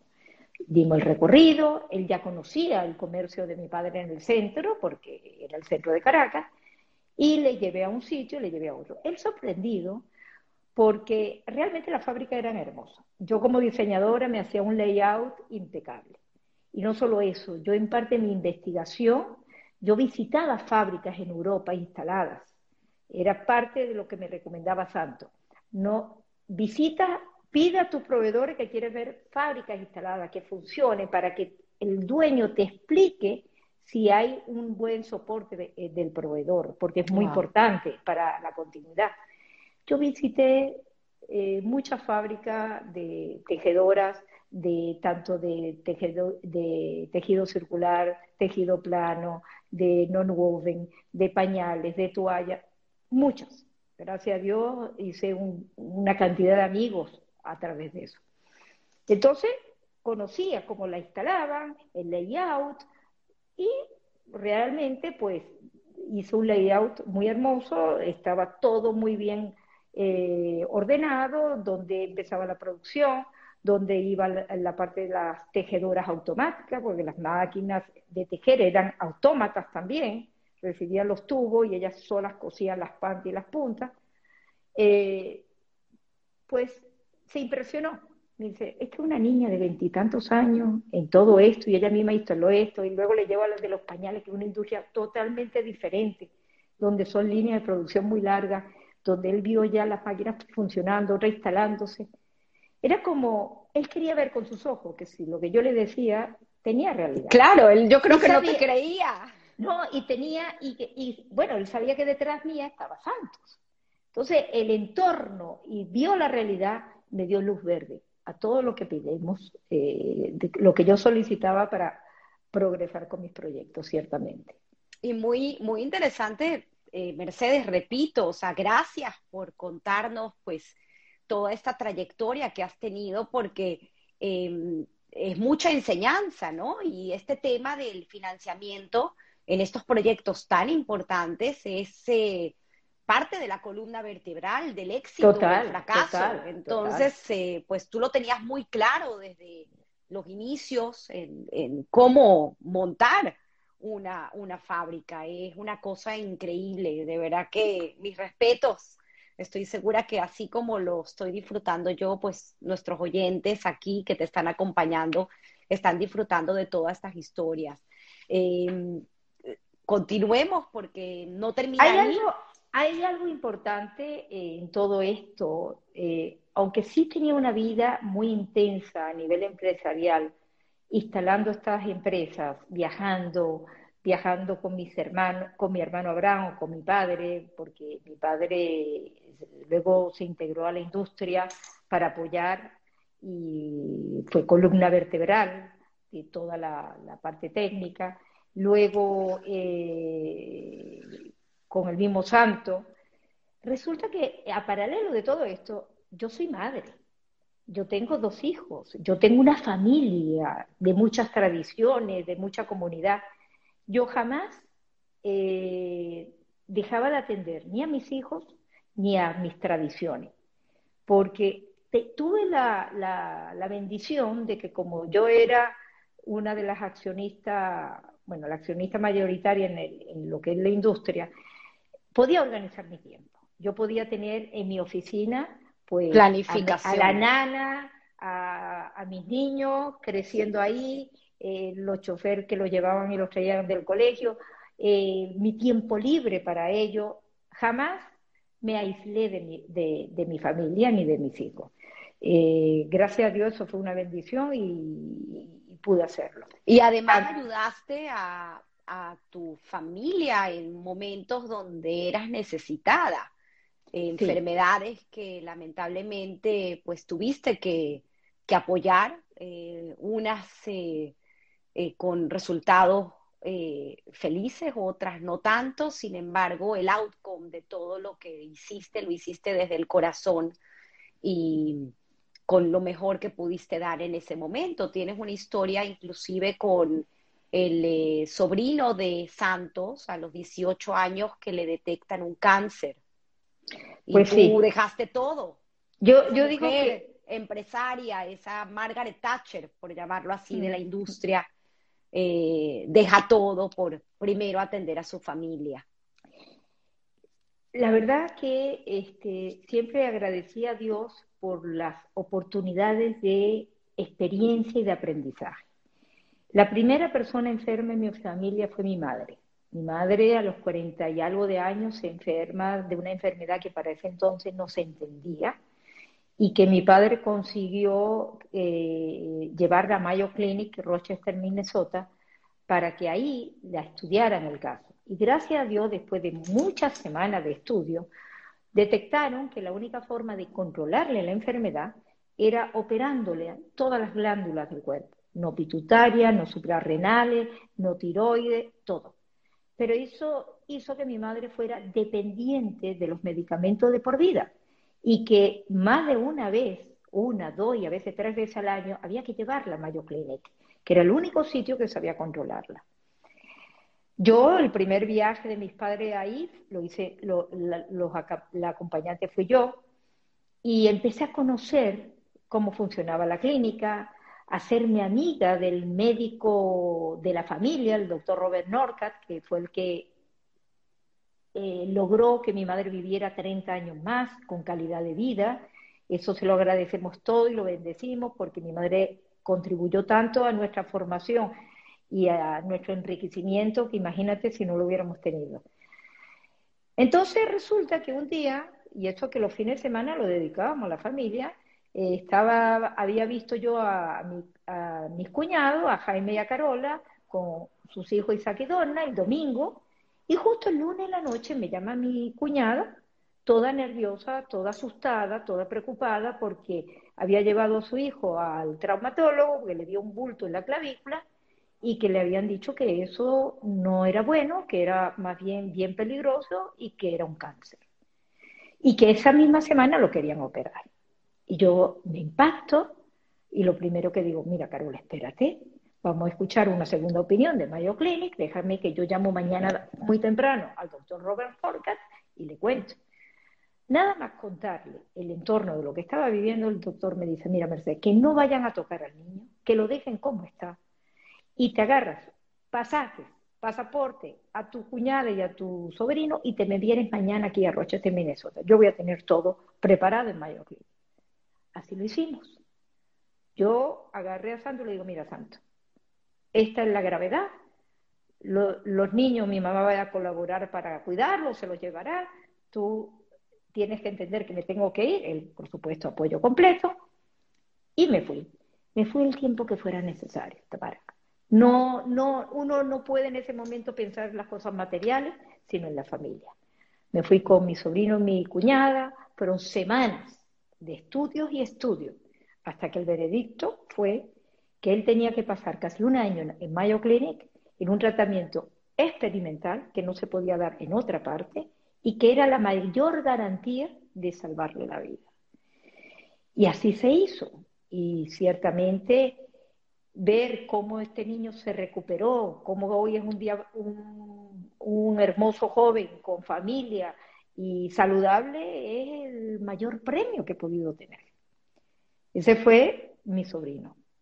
Luego, otra sobrina de Santos, Sara Cerfati, gran amiga mía, contemporánea mía. Éramos amigas, éramos familia, era yo su tía echando broma, ella era mi sobrina, porque éramos de la misma edad. Sara, una mujer carismática, guapísima, se casó muy tarde pero al año, al poco tiempo de casarse, le da un cáncer de pulmón. Ella, que tenía un gran grupo de amigas que la querían mucho, empezó a recorrer los mejores médicos de Caracas. Y ella y yo hablábamos todas las noches a ver cómo estaba todo, y se consiguió con el problema que la gravedad que veían en la radiografía y en los CT que se hacían era que era muy difícil operarla, que la única oportunidad que podría tener ella era una operación de tórax para poder extraerle el, cáncer de pulmón. Pero ningún médico en Venezuela se quería comprometer a eso. Entonces ya ella, al ver que todas las puertas se le cerraban, me llama y me dice, Mercedes, tú que conoces Mayo Clinic, ¿tú crees que ahí me puedan atender? Y digo, claro, inmediatamente si tú quieres, yo me comunico con ellos. Hago mi, mi, llamada, pongo en contexto todo lo que está pasando, mandamos todos los estudios, pero ella me dice, pero Mercedes, tengo un problema. Yo no tengo quien me acompañe, yo no tengo hijos, mis dos hermanas están ocupadas, porque tienen niños, mi hermano acaba de fallecer, mis padres ya no están tampoco. ¿Quién me va a acompañar? digo, Sara, olvídate, yo me voy contigo. Yo dejo todo, yo no tengo problema, ya verá la gente y, y atenderán las cosas, yo me voy contigo. Y así lo hice. Igual, y no es un momento fácil para la empresa. Estábamos en una reestructuración pesada. Pero mi padre, muy solidario, me dice, Mercedes, vete tranquilo, atiende a Sara, eso es lo importante ahora, yo me encargo de todo, vete. Y así lo hice. Y así estuvimos también eh, unas semanas allá, fue operada, no con el resultado que deseábamos, pero ella cumplió su deseo que la operación era su alternativa, luego vivió un año con mucha alegría y no sobrevivió al cáncer, pero quedó el placer y el gusto de que, de que ella lograra esa operación que para ella era el reto de su vida. Te voy a decir una cosa, ella era sobrina, no sobrina, prima hermana de Flora Cerfati. Tú conociste, tú, eh, has oído hablar de Flora. Y Flora, después de ese día, que ella era también una mujer que vestía de berberisca, de mucha tradición, cada vez que me veía, me daba un abrazo tan especial. Me decía, Mercedes, lo que tú hiciste con mi prima Sara, no lo hace nadie. Yo le digo, este, Flora, ella es mi sobrina también y mi amiga del alma, y lo haría una y más, y más veces. ¡Wow! ¡Qué bonito, Mercedes! Eso, eso, eh, eso que la experiencia que con mi madre, que la vida te enseña, si la puedes proyectar en otra gente, lo hace. Y luego me pasó con mi propio hijo. Tú estabas ya, ya éramos familia cuando eso pasó. Resulta que preparando la boda de, de, de Sami, a, a, un par de meses, mi hijo mayor, ya recién graduado de médico, casado apenas de un año, también joven, profesional, derrame cerebral. Y luego que el derrame cerebral no vino de, un tema, de una arteria, vino de un cavernoma. Y, la, y salir de ese problema era un reto de una neurocirugía muy, muy, muy peligrosa. Y los caminos de Dios. ¿Quién se puso delante nuestra? ¿Quién ayudó? Fue el doctor Roberto Friedlander. Roberto Friedlander en Pittsburgh fue la persona que, le agradezco que me haya devuelto a mi hijo como estaba. Y hoy en día igual, volvió a su profesión, tiene su bebé, una familia exitosa y, no hablamos ni del tema. Yo, pero no puedo dejar de agradecer a Dios primero y a Roberto Freelander que me lo hayan regresado como le estaba. No, Mercedes, es increíble. Aparte que es que tienes tantas anécdotas que, eh, creo que todavía tenemos que seguir conversando porque esto no lo podemos dejar así. Eres una mujer, eh, repito, con una historia eh, empresarial y familiar increíble, querida por muchos y con historias fascinantes. Así que hay, hay, más cosas que quiero sacarte y me encantaría hablar un poco de anécdotas que, que, te han pasado, un poco entendiendo la historia de Corimón y esa pregunta que tú te hacías, eh, joven, eh, preguntándote si Hans Newman, por el apellido, era o no judío. ¿Qué, qué pasó ahí con un viaje que tuviste cercana con él? Creo que por el 83. Eh, como, como coincidencia en la vida, como tú dijiste, yo estudié en la Academia de Diseño de, Hans, de Neumann y resulta que luego quedó muy integrada al mundo de Corimón con, eh, con el mundo de Santos. Tuve el privilegio de conocer a Hans Neumann varias veces, estuvimos en eventos juntos, le vi en congreso. Había un día que Santo tenía que ir a África, a Valencia, y yo le acompaño, vamos al aeropuerto de La Carlota y nos avisan que el piloto nos dice, vamos a esperar que Hans también viene con ustedes. Ah, bueno, perfecto.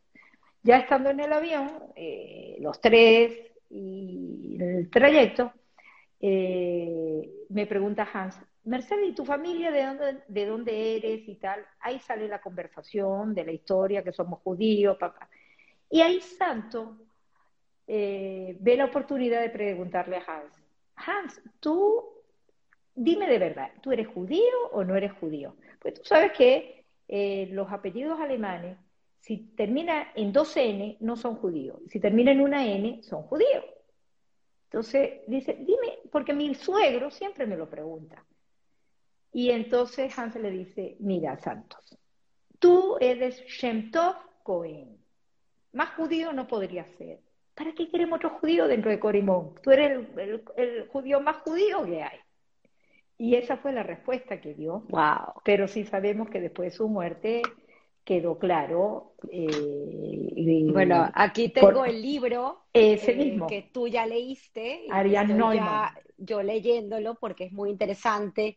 Eh, la historia, aquí sí está la historia de Hans, escrita por su hija Ariana, quien vive hoy en día en Londres. El libro salió en inglés primero, se, dice, se llama When Time Stopped, y es una, un libro maravilloso donde pues Ariana hace todo el recorrido ya después de fallecido Hans sobre su descendencia judía.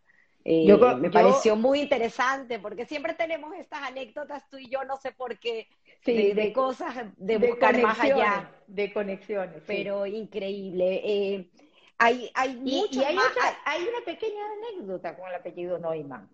Mi nuera se llama Irina Roth Neumann. Cuando hicimos las tarjetas de invitación de la boda de ellos, y por supuesto Santo la, mandó a muchos de sus amigos de Corimón, muchos preguntaron, ¿familia de Hans Neumann? Nosotros no, pero casualmente Neumann. Sí, increíble.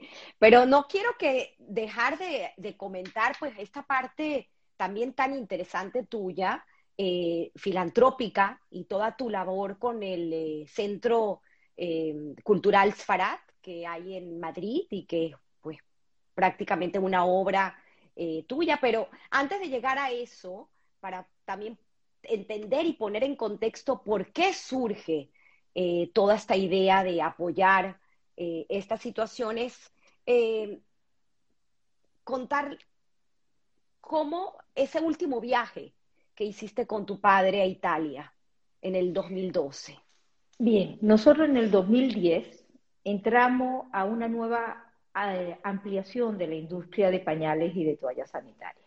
Nos mudamos a Guarena y teníamos un proyecto de nuevas líneas de producción y eh, uno de nuestros proveedores importantes estaba en Italia. Pero había que ir, había una reunión planeada, planteada, donde teníamos que ver unos equipos, una cantidad de cosas y seguir para adelante. Resulta que era víspera de pesa. Era un viaje que no tenía cómo alargarse. Era ese en las fechas precisas. Mi padre eh, me dice, Mercedes, yo voy contigo. Yo, perfecto, papi, vámonos. Nos vamos para el viaje. Fue una semana. Los primeros tres días, eh, mi papá estuvo muy activo, muy, muy activo, eh, muy, muy dentro de todas las reuniones, etc. Pero el miércoles, dos días antes de nuestro regreso, regresamos el viernes, yo le vi a él cambiar.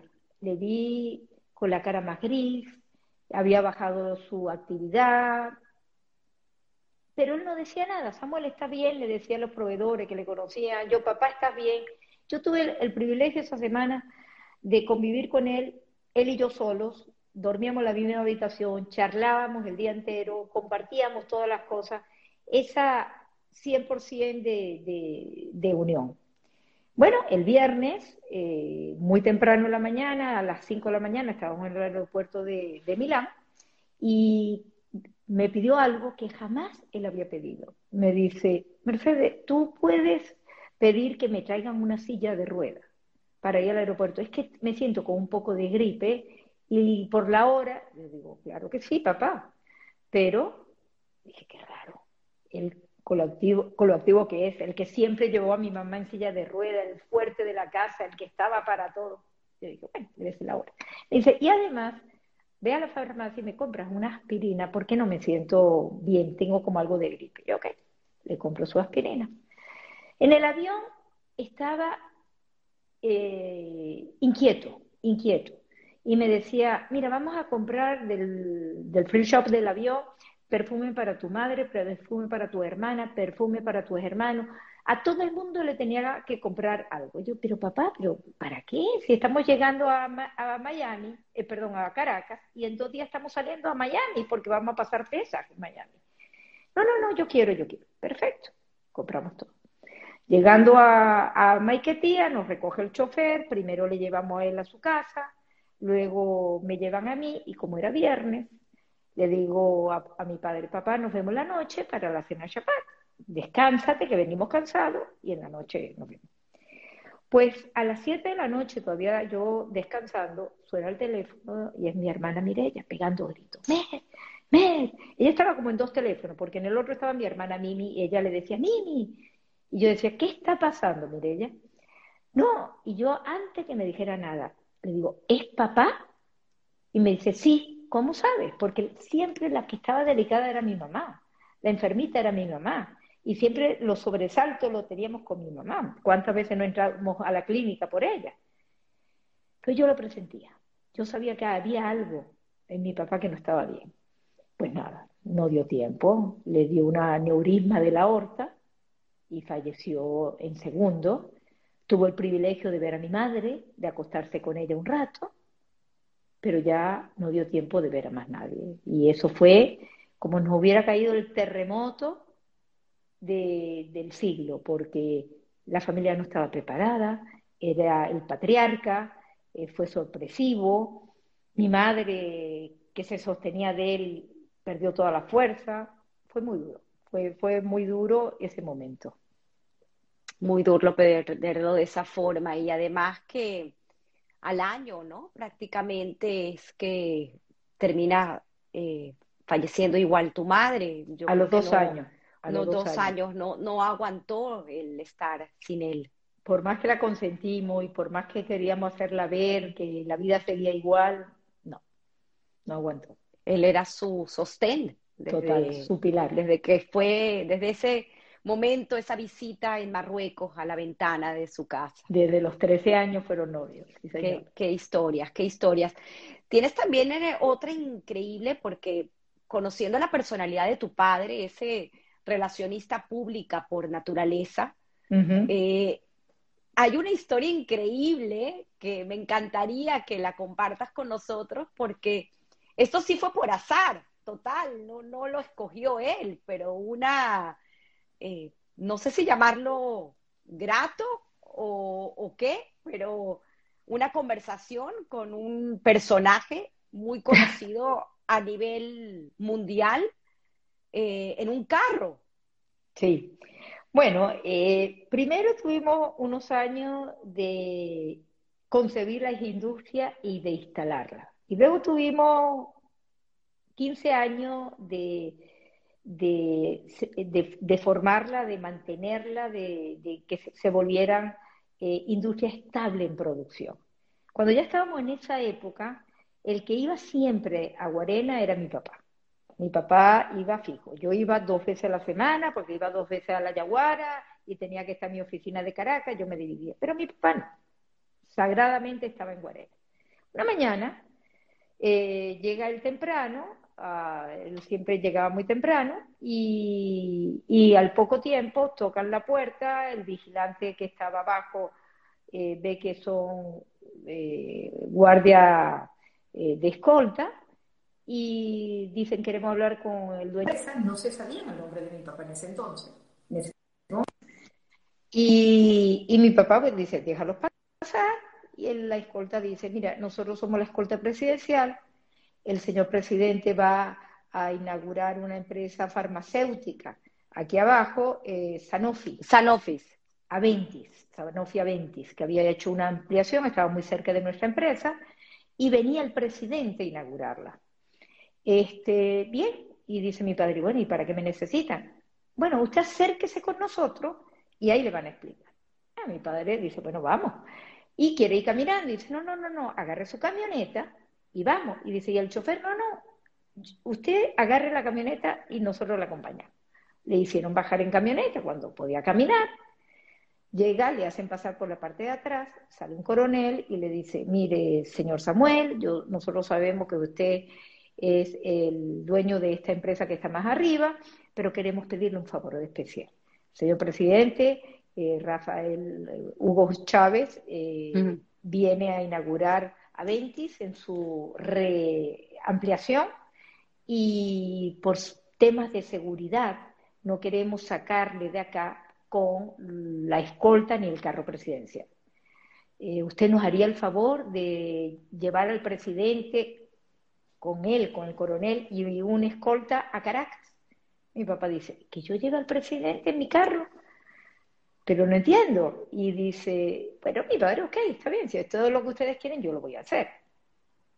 Bueno, resulta que va pasando la zona, la mañana, 9, 10 de la mañana, empezamos a llamar a la, oficina, a la, a la planta, o llamadas de oficina, o mi madre buscando a mi papá, cosas normales. Y resulta que la gerente de la planta nos decía, el señor Samuel se fue con el presidente de la República. Todos decíamos, ay, Alida, estás echando broma, déjalo así. Cuando venga mi papá nos avisa. Pero ya cuando pasó como una hora y pico, a ver, Alida, le digo, ¿me puedes decir exactamente dónde está mi papá? Me dice, te estoy hablando en serio. Este, vino y nos echa el cuento, vino las escoltas, le pidieron que se fuera con él y no sabemos de él, porque ella no sabía por qué se lo habían llevado. Ella solamente sabía que él se fue con la escolta a, a. Bien. Pasan las horas luego aparece mi padre. Entonces llega mi padre como a las 2 de la tarde a Guarena de nuevo. Y inmediatamente llega a la casa, nos vamos todos a la casa porque fue un día de angustia, no sabemos dónde estaba. Le digo, papá, pero explícanos dónde estabas. Y dice, bueno, me llevan a Venti para que me piden el favor que tengo que llevar al presidente eh, Chávez a Caracas, se montan en la camioneta, mm, Hugo Chávez se monta al lado mío, detrás una escolta y el coronel, y me dicen, vaya hacia Caracas. Y cuando estamos yendo hacia Caracas, pregunto, bueno, ¿y ahora? A Miraflores, a la casona, bueno, véngase, váyase a la casona. Y cuando llegábamos a la casona casa, dice, no, no, váyase ahora a Miraflores. Y así le estuvieron dando vuelta y vuelta. Me dice, ¿y en ese interín qué pasó, papá? Bueno, estaba hablando con Hugo Chávez.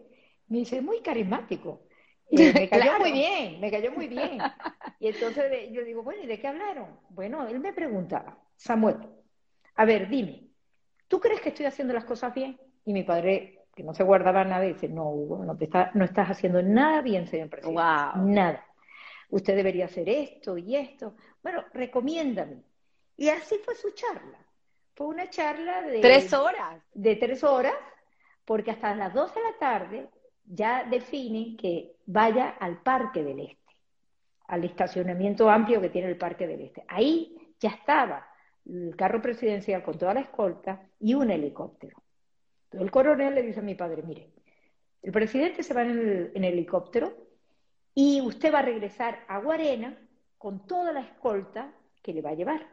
Nosotros llevamos su auto y usted va en el carro presidencial. Mi papá dice, son las 3 de la tarde, ¿qué hago yo en Guarena ahora? Ya, me voy a mi casa, no me lleven, no quiero ir a ningún lado, ya me voy. Pero no, insistieron y lo devolvieron a Guarena y le entregaron su auto en Guarena, él toma su auto y regresa a Caracas.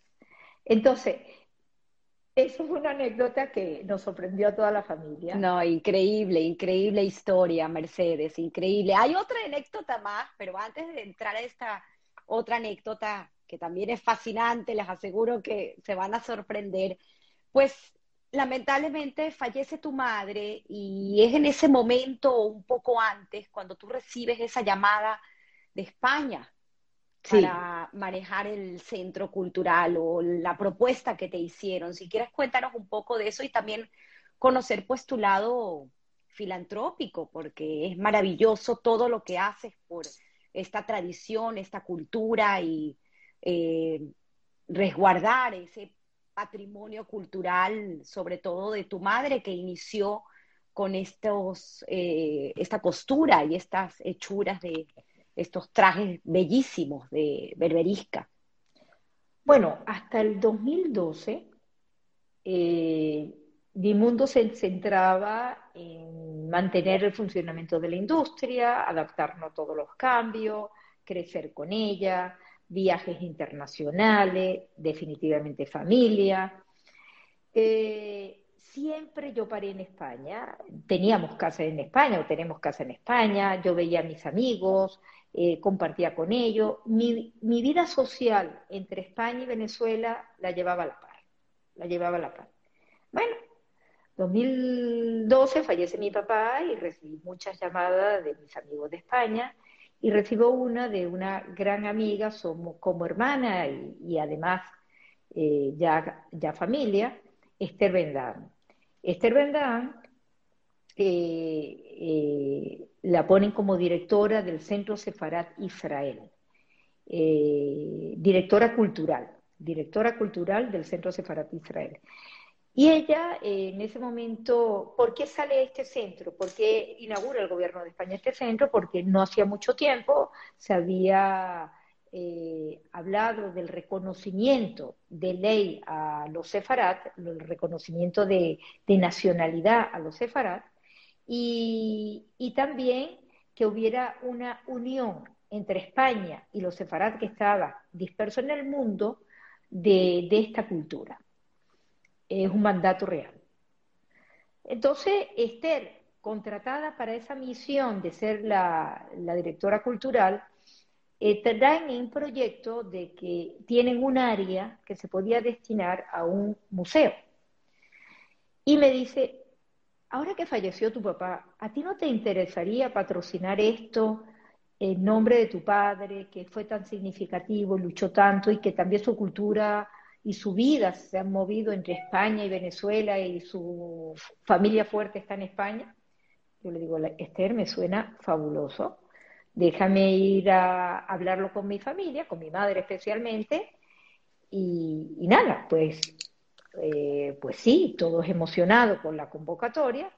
Viajo a Madrid y me reúno con el director general de la, del Centro Sefarad, con el segundo en ese momento, Miguel de Lucas, eh, que hoy en día es el director general, ya lleva muchos años, y con Esther. Y hablamos del proyecto y me siento realmente eh, enamorada. Yo digo, oye, qué, qué, qué, oportunidad contribuir con la cultura sefarad y más en un momento tan importante que España está reivindicando esto que pasó hace siglos. Bien, eh, Miguel de Lucas eh, me dice, voy a ir a Venezuela, quiero conocer a tu familia, quiero conocer el entorno sefarad que hay ahí, para que al final se establezca si son los candidatos apropiados. Bien, Miguel de Lucas viaja a, Venezuela, se queda unas semanas con nosotros, yo le presento pues hebraica, eh, una reunión con la Guiso, eh, unas presentaciones que también le hicieron unas charlas en hebraica, para que él conociera el, mundo sefarad de Caracas. Le encantó, estaba fascinado con la calidad de gente, con las instituciones que teníamos montadas, con todo. Eso no, eso no se veía en España ni se ve. Eso, eso que teníamos. Imagínate. eso hasta el día de hoy, pocas eh, comunidades del mundo tiene esa unión y concentración que se logró en, Caracas. Bueno, eh, también hay una anécdota con él porque eh, se enteran que como él es un diplomático y la Embajada de España estuvo custodiándonos toda esa semana, nos movíamos en auto de, de la Embajada, un periodista eh, de Globovisión eh, pide hacerle una entrevista. Entonces le hacen la entrevista, no me acuerdo el nombre del, periodista. Yo le llevo a, vamos hasta Globovisión el día de la entrevista en vivo y increíblemente ese día, tú sabes que delante de Globovisión hacían muchas manifestaciones. Pues ese día, justo en el momento de la entrevista, es rodeada toda Globovisión por motorizados gritando en contra de Globovisión y tal. La embajada se entera de España y nos llama y nos dice, mira, el señor Miguel de Luca está custodiado, está bien, él no puede entrar en un conflicto local. Imagínate. Él es un representante del gobierno y bueno, fue una experiencia inolvidable. Gracias a Dios no pasó nada, nos mantuvimos dentro hasta que se pasó y salimos. Cosas de Venezuela de Venezuela. A partir de ahí empezó la relación, eh, hubo otra eh, otro encuentro en Madrid, donde formalmente y ante la Comunidad de Madrid se firmó ese contrato.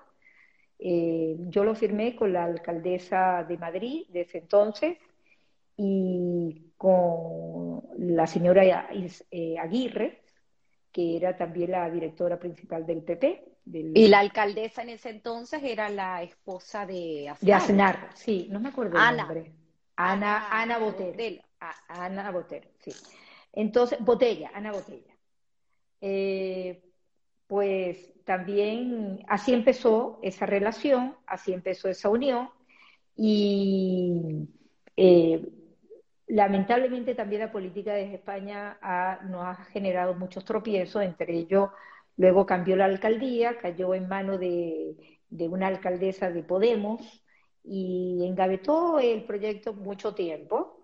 Pero bueno, logramos avanzar por lo menos con las salas itinerantes, De, exposiciones. Eh, mi madre donó ahí un vestido berberista que hizo ella para ese museo, como también el Museo de Caracas tiene un, un vestido de berberisca eh, donado por ella. Y, bueno, y ahí mantenemos las relaciones. Espero que pronto vamos a tener eh, nuevos eventos interesantes con ellos. hay, que, hay que resaltar que esta, que esta institución del Centro Sefarat trabajó mucho para que se aprobara la ley eh, de reconocimiento de nacionalidad para los sefaradíes. Todos ellos allá son personas espectaculares, todos son eh, españoles. Eh, como te digo, eh, Miguel, de Luca es diplomático, es adscrito al Ministerio del, Exterior, esta institución. Así que hay que agradecerles mucho todos los que nos vimos beneficiados por, este reconocimiento, la labor que han hecho. Algún día lo tendremos en historias que contar para que nos eh, cuente su historia. Me parece fabuloso. Además, cabe resaltar eh, que tu mamá, además de haber donado estos trajes de berberisca, ella eh, realizó unos bustos, creo que el de Gonzalo Benaín Pinto, que estuvo en Hebraica un tiempo, Golda Meir. Mi madre como escultora. Una mujer extraordinaria. Sí, sí, sí. Mi madre como escultora en algún momento de su vida tuvo la visión de poner una galería, una galería de arte y exponer sus obras. Pero no, al final fue todo trabajo para la familia, para los amigos, para la comunidad. Y, y, ver a mi madre moldeando un barro para que con él se lograra la imagen que ella buscaba y que luego mi padre lo llevaba para una fundidora y que se fundía y que con él sacaban la fundición del metal para lograr la escultura, era una, cosa espectacular. Claro, como tú lo veías, lo veías todos los días en la casa, ella tenía su estudio dentro de la casa, un estudio hermoso. A veces ponía a posar hasta, hasta sus propios empleados eh, hay un muchacho que trabajó con ella muchísimos años, muy querido en la familia, que posó y hizo una escultura de él a tamaño real, impresionante. Tenía, entonces, eh, tenía esa habilidad, tenía ese don que Dios da. Eh, hizo un busto para Gonzalo Benaín. Gonzalo Benaín y nosotros tuvimos, fuimos vecinos en algún momento, la primera llegada a Venezuela mis padres y, ellos se quisieron muchísimo y mi madre tenía de corazón hacer ese busto para Gonzalo Benaí, que fue donado para Hebraica y luego creo que lo tiene hoy en día la familia. Y eh, otro busto de Golda Meir, que también fue donado, creo que se usó para alguna subasta para recolectar fondos. Mira, dice Mirella, esto sí no sabía, gracias Mirella por dejarlo saber, la escultura que le hiciste al que le hizo tu madre al doctor de Mayo Clinic. Claro, también le hizo una escultura, un busto a su al gran hermano, al, tío Robert, Robert Northcutt. Eh, era tal el cariño y la conexión que teníamos con él que mi madre le hizo un busto que lo llevó en brazo en el avión y en todas partes porque no quería que nadie se lo tocara, ¿no? Y cuando llega, llegó ella a su consultorio y él lo vio, estaba que se desmayaba. Qué regalo tan, tan bonito, qué bonito, bellísimo. y ahora hablando de Mirella, se me había olvidado esa parte. Eh, hay que hablar, lo tengo aquí anotado, esa, sí, esa sociedad, ¿no? Que, sí. que tuviste, además de mujer empresaria en el área industrial, pues una mujer visionaria de también apoyar y volverte socia de proyectos que se te presentaron con tus hermanos, como es este gran proyecto de Grupo ARA en Venezuela y hoy en día Grupo Koch en Miami. Sí, sí, mi hermana Mirella eh, le llevo 12 años y siempre hemos tenido una relación así como de hermana y madre. Yo de pequeña la cuidaba mucho y me encargaba de ella. Y hasta el día de hoy tenemos esa conexión muy especial. Ella también ha sido muy inquieta, con mucha eh, iniciativa y siendo todavía novia de Michelle, hasta amigos que eran de un grupo, se les dio por tener varios proyectos. Entre ellos fue el primer restaurante japonés que se le ocurre a ellos montar en el Atillo y fue muy exitoso y a partir de ahí, qué sé yo, en, 15 años eh, montaron 10 restaurantes. Eh, Aralido, Aracafé, eh, Catay, eh, Citrón en el Sambil, en el Tolón tenían dos restaurantes, y yo siempre fui socia de ellos eh, desde el día uno, porque me convocó para que los apoyara, y, mientras y yo les dije, mira, como mi hija, como si hubiera sido mi hija, si ustedes van a hacer cargo de esto, si ustedes van a controlar esto, para mí es los socios perfectos. Y como tal, asocié y los apoyé y hasta el día de hoy, cuando se decidió cerrar todo lo que había de restaurante en Venezuela y decidir venir para Estados Unidos, pues también este, empezamos acá, a través de eso hicimos pues todo lo que era las visas, las residencias, desde el 2003 empezamos en ese proyecto y, y gracias a Dios hoy en día estos días se está abriendo el cuarto restaurante eh, asiático y espero que sea para el gusto de todos los de la comunidad kosher de Venezuela. Y, cabe resaltar que siguiendo pues los consejos eh, empresariales que han obtenido y, la, y el conocimiento que has logrado tú tener, pues se dirigen a este nicho de mercado que me encanta, en Miami deciden no, no, hacer comida internacional, porque en Venezuela pues sí era internacional. Eh, aquí se dirigen a este nicho de mercado de comida kosher. Y me parece fabuloso, pues ahorita este último restaurante eh, asiático, asiática. Asiático.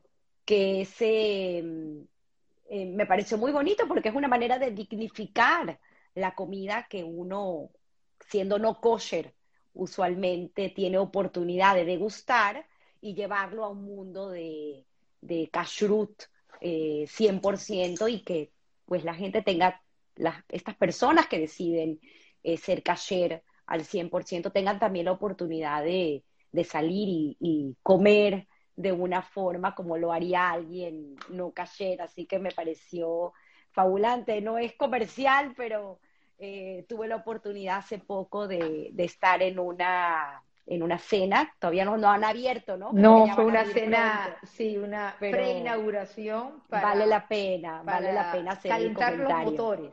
Para calentar los Mercedes, me quedan todavía dos preguntas. Sí. Eh, pero antes de esas dos preguntas, no puedo dejar que cuentes la historia de Doctor Yuan Lee. Ah, sí, sí, sí, sí, eso fue muy interesante. Bueno, eh, en 1988, Santo, como presidente de Azoquín, eh, crea el primer Congreso de la Industria Química en Venezuela y eh, invita a un premio Nobel como el invitado de honor el doctor Juan Lee de la Universidad de California y Berkeley. en California, y es el invitado de honor de esta, de esta semana de congreso. Un coreano. Un, coreano americano, norteamericano, correcto. No, coreano no taiwanés, si no me equivoco. ¿Sí? Sí. Pero bien, Resulta que, bueno, el Congreso es inaugurado por Carlos Andrés Pérez como presidente de la República en ese momento y por Santos como presidente de, de. Entonces fue un evento hermoso, para nosotros muchísimos honores que eso hubiera pasado. Fue, estuvo lleno de conferencias, hubieron premios especiales que dieron, etcétera, etcétera. Como cierre del Congreso y para darle honor a, a, este personaje tan importante que había llegado, se decidió ir un fin de semana al Parque Canaima. Entonces nos fuimos, creo que era, se llamaba Parador de Avinza.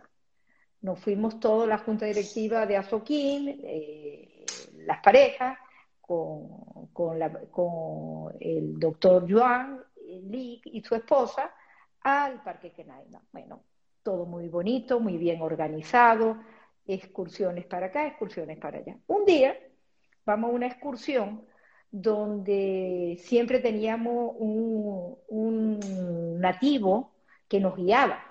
Un pemón, probablemente. Un pemón. Un guía pemón. Totalmente, que nos guiaba. Entonces, estábamos subiendo una montaña que al final íbamos a llegar a una catarata. Y lo bonito es que íbamos a ver la catarata desde la parte de arriba.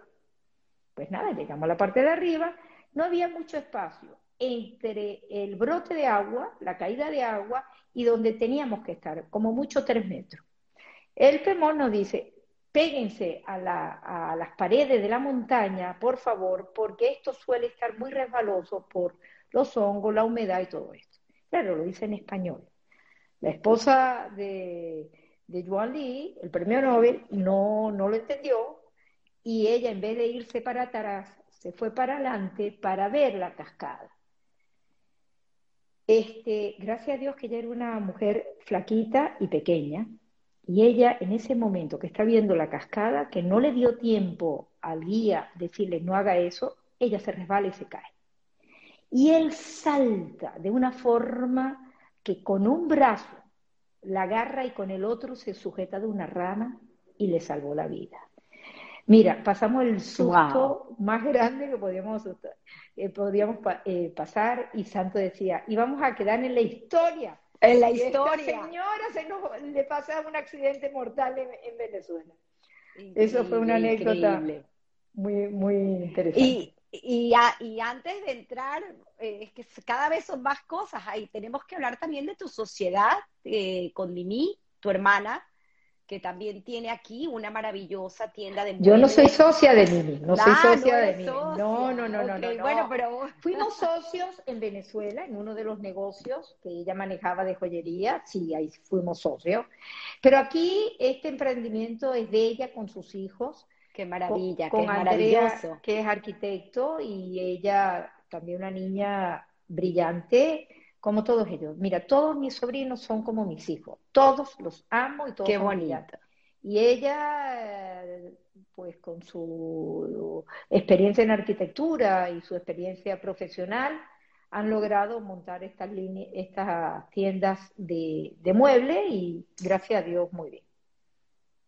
Increíble. Bueno, Mercedes, creo que llevamos dos horas conversando. Estoy segura que si fuera por mí, extiendo una hora más el programa, pero ya sería una exageración para el tiempo de las personas que nos están acompañando. Pero quisiera, por favor, como siempre, eh, que con esa maravillosa trayectoria y experiencia que tienes, sobre todo en el mundo industrial y esa combinación eh, tan interesante de, de, tener tan claro que la familia va primero, me parece eso algo formidable.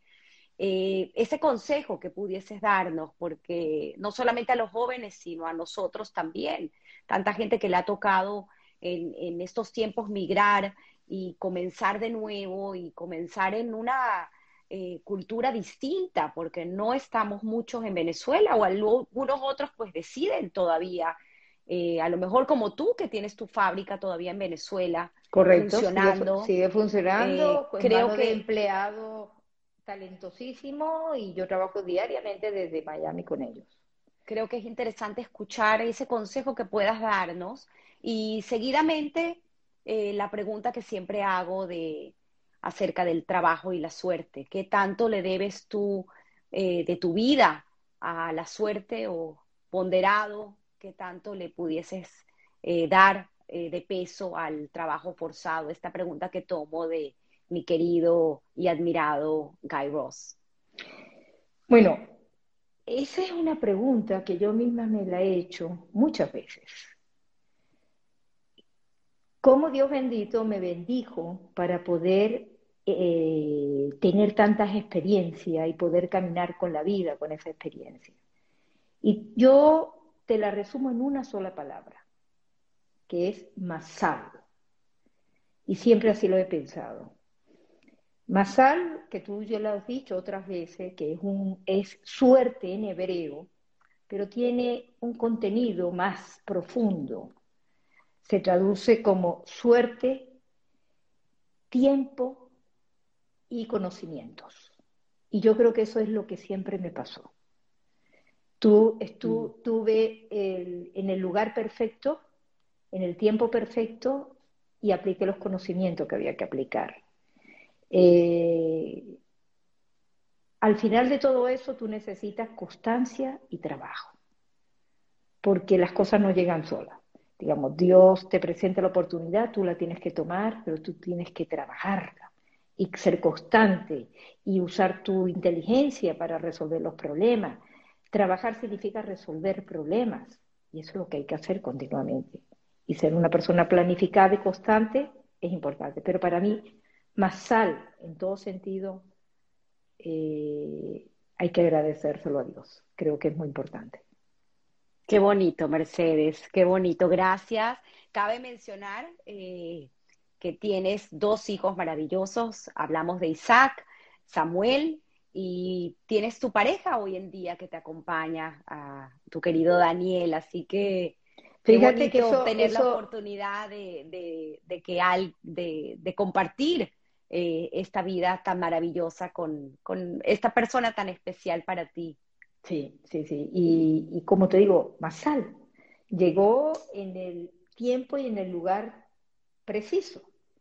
Y, gracias a eso las cosas se han dado bien y, siempre estaré muy agradecida, muy agradecida a Dios por todo. Habrá que enfrentar dificultades, pero por eso estamos en este mundo, para enfrentarlas. Qué bonito, Mercedes.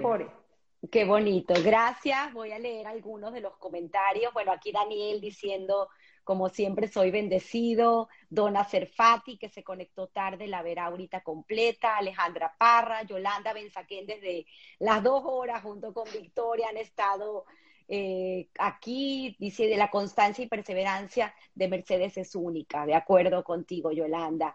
Dice Lilian Dembo, magnífica respuesta. Eh, dice, sigo leyendo, Victoria otra vez dice nuevamente, eso es correcto, Dios te ha bendecido y a nosotros por tenerte. Qué bonito, qué bonito, tus amigas. Eh, vuelve a decir, dice, este es Eden Buman, no sé quién es, eh, Eden Ebem. Dice, la manzana no cae lejos del árbol, muy emocionante y alexenadora entrevista. Qué bonito, gracias. Gracias. Dice eh, Ivonne Bendayán, dice increíble historia, mujer de gran inteligencia y emprendimiento, qué gran capacidad. Gracias, gracias Ivonne. Dice Mirella, besos a las dos, tu querida hermana. Preciosa. Dice Alejandra Parra nuevamente, extraordinaria y poderosa historia, gracias a ambas. Eh, Victoria, muy orgullosa de Mercedes, una mujer increíble. Eh, gracias, gracias por por lo que me dice Victoria de haber traído a Mercedes, cómo no podíamos tener a Mercedes en historias que contar. Lía, Man, admirable las dos. Dice Emma, eh, 2021, encantado con tu historia. Dona, eh, Cohen, no sé si es Dona. Mi sobrina. te queremos muchísimo. Eh, sigo con más mensajes. Shantifit, eh, te manda un abrazo, tu nuera que yo siempre le digo a Chantal que tiene una madre aquí también. Dice E. Bendajan Santos, Sincronole Berajá, era una de las personas más íntegras que he conocido. Y creo que así lo tiene claro Mercedes. Gracias, es así. Sigo leyendo Nora, Nora Blitz, qué historia tan apasionante. Gracias por compartirla, Mercedes. Eh, sigo leyendo, por aquí tenemos a Analito Ledano, wow, eh, Mirella la consentida. Sí, ella sabe que sí. es así.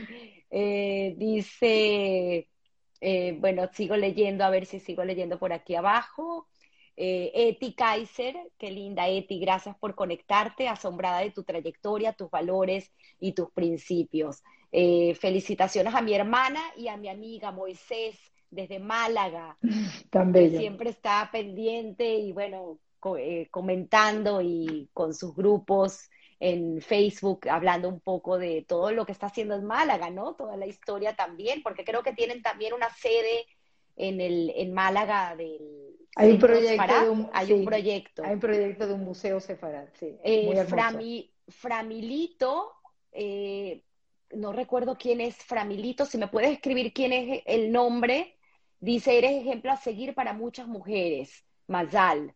Tan Y bello. dice Carola Chocrón de Cohen, súper orgullosa de ser tu cuñada. Sí, mi cuñada Carola, queridísima. Qué bonito. Irina Roth, Irina, linda. hablamos de ti, dice, Mi de Isaac, preciosa. madre de Chloe, claro. Es Claro que nieta sí, dice, preciosa. bravo madre, desde Europa, te amo, orgullosa de ti, Isaac en el Instagram de Irina. Ah, es Isaac. Ok, bueno, aquí tenemos a los dos, qué bonito, qué bonito. Gracias. Bueno, Mercedes, Honrada, eh, ahí está, Framilito agradecida. es Samira, Samira Ron, perdón. ¿Perdón? Framilito, la que te comenté ahorita, es Samira, Samira Ron, Ah, ya que está conectada desde España también, creo. Ok. desde La Coruña, creo que haber leído. Dice Lilian Ventolila, allí donde está también, como dijiste, el vestido donado por tu mamá. Correcto. Exacto, correcto. Sí, Samira Ron y asistía a Tiferet Israel, ahora vivo en España. Y bueno, tu hijo Samuel también tenía que aparecer. Claro. Un abrazo. Saludos, madre, y todos muy, todo muy bello de mis dos madres. Qué bonito, qué bonito. Gracias, seguro. Flores Giovanni, saludos desde Italia. Ah, un proveedor importante. Saludos, Qué Giovanni. bonito. Dice Yeyak 60, orgulloso de ser tus amigos, Estrella y Kiki. Oh, también. Desde Chile. Sí, y Samira sí está en Cataluña, están en Cataluña. Bellos. Eh, dice Davina, 1980, tus sobrinos que te queremos mucho. Lilian Beltolila, eh, De de que Venezuela. hoy, ah, dice, hoy es la reinauguración del Museo Sfarat de Caracas. ¡Wow! ¡Qué oportuno, bravo! ¡Qué, qué oportuna entrevista! Qué bueno, qué bueno. Eh, desde, dice Yamin Benarroch, ¿puede ser? Benamú, desde Benamú. Madrid. De Benamú, Madrid. Yamin Benamú desde Madrid, súper entrevista. Y bueno, ya vimos que antes también estaba conectado Josio Badía, también desde España. Y tanta gente que te quiere. Dice, Y los "Hombres, quiero y agradecida y humildemente agradecida con, con Dios y con todo lo que le permite a uno hacer. Venimos a poner un granito de, de arena en este mundo. No sé cómo vamos a hacer para bajar el- las dos horas y pico, pero te puedo decir, Mercedes, que las 80 personas se han quedado conectadas desde el principio al final. Qué bonito. Gracias. Así que Los gracias. quiero, los quiero a todos y le agradezco mucho escuchar una vivencia que si puede contribuir, eh, eh, eh, incentivar y motivar a los jóvenes de hoy en día, fabuloso. Adriana Chocrón dice, prima maravillosa, capacidad para Guapísima. narrar, talento también para comunicar, 100% de acuerdo. Alberto Hassan, Mercedes, fabulosas historias de alguien admirable por su trayectoria personal y profesional. Eh, sigo leyendo, dice, eh, a ver, Da- Dariana 3133, Dariana, dice, te queremos mucho, todos los que te conocen tienen un buen mazal de tenerte en sus vidas. Eh, Adina Chocrón, Merce, Merce, un abrazo, un honor ser tu amiga. Eh, sigo leyendo aquí, que no se me olvide, Alejandra Parra. Te queremos a ti también, Tami, qué lindo. De verdad que sí. Todos te quieren a ti. Yo en especial y, y tan honrada de que seamos consuelas, tan honradas. Bueno, Mercedes, últimas palabras para despedirte y recuerden que el programa estará en Instagram TV, lo subiremos a YouTube, lo subiremos a Spotify y Apple Podcast y recuerden siempre todos tenemos una historia que contar. Siempre. Así es. Saludos a Gracias, todos. Mil gracias. Mil gracias. Un abrazo, abrazo a todos. Feliz Chao. domingo. Igualmente.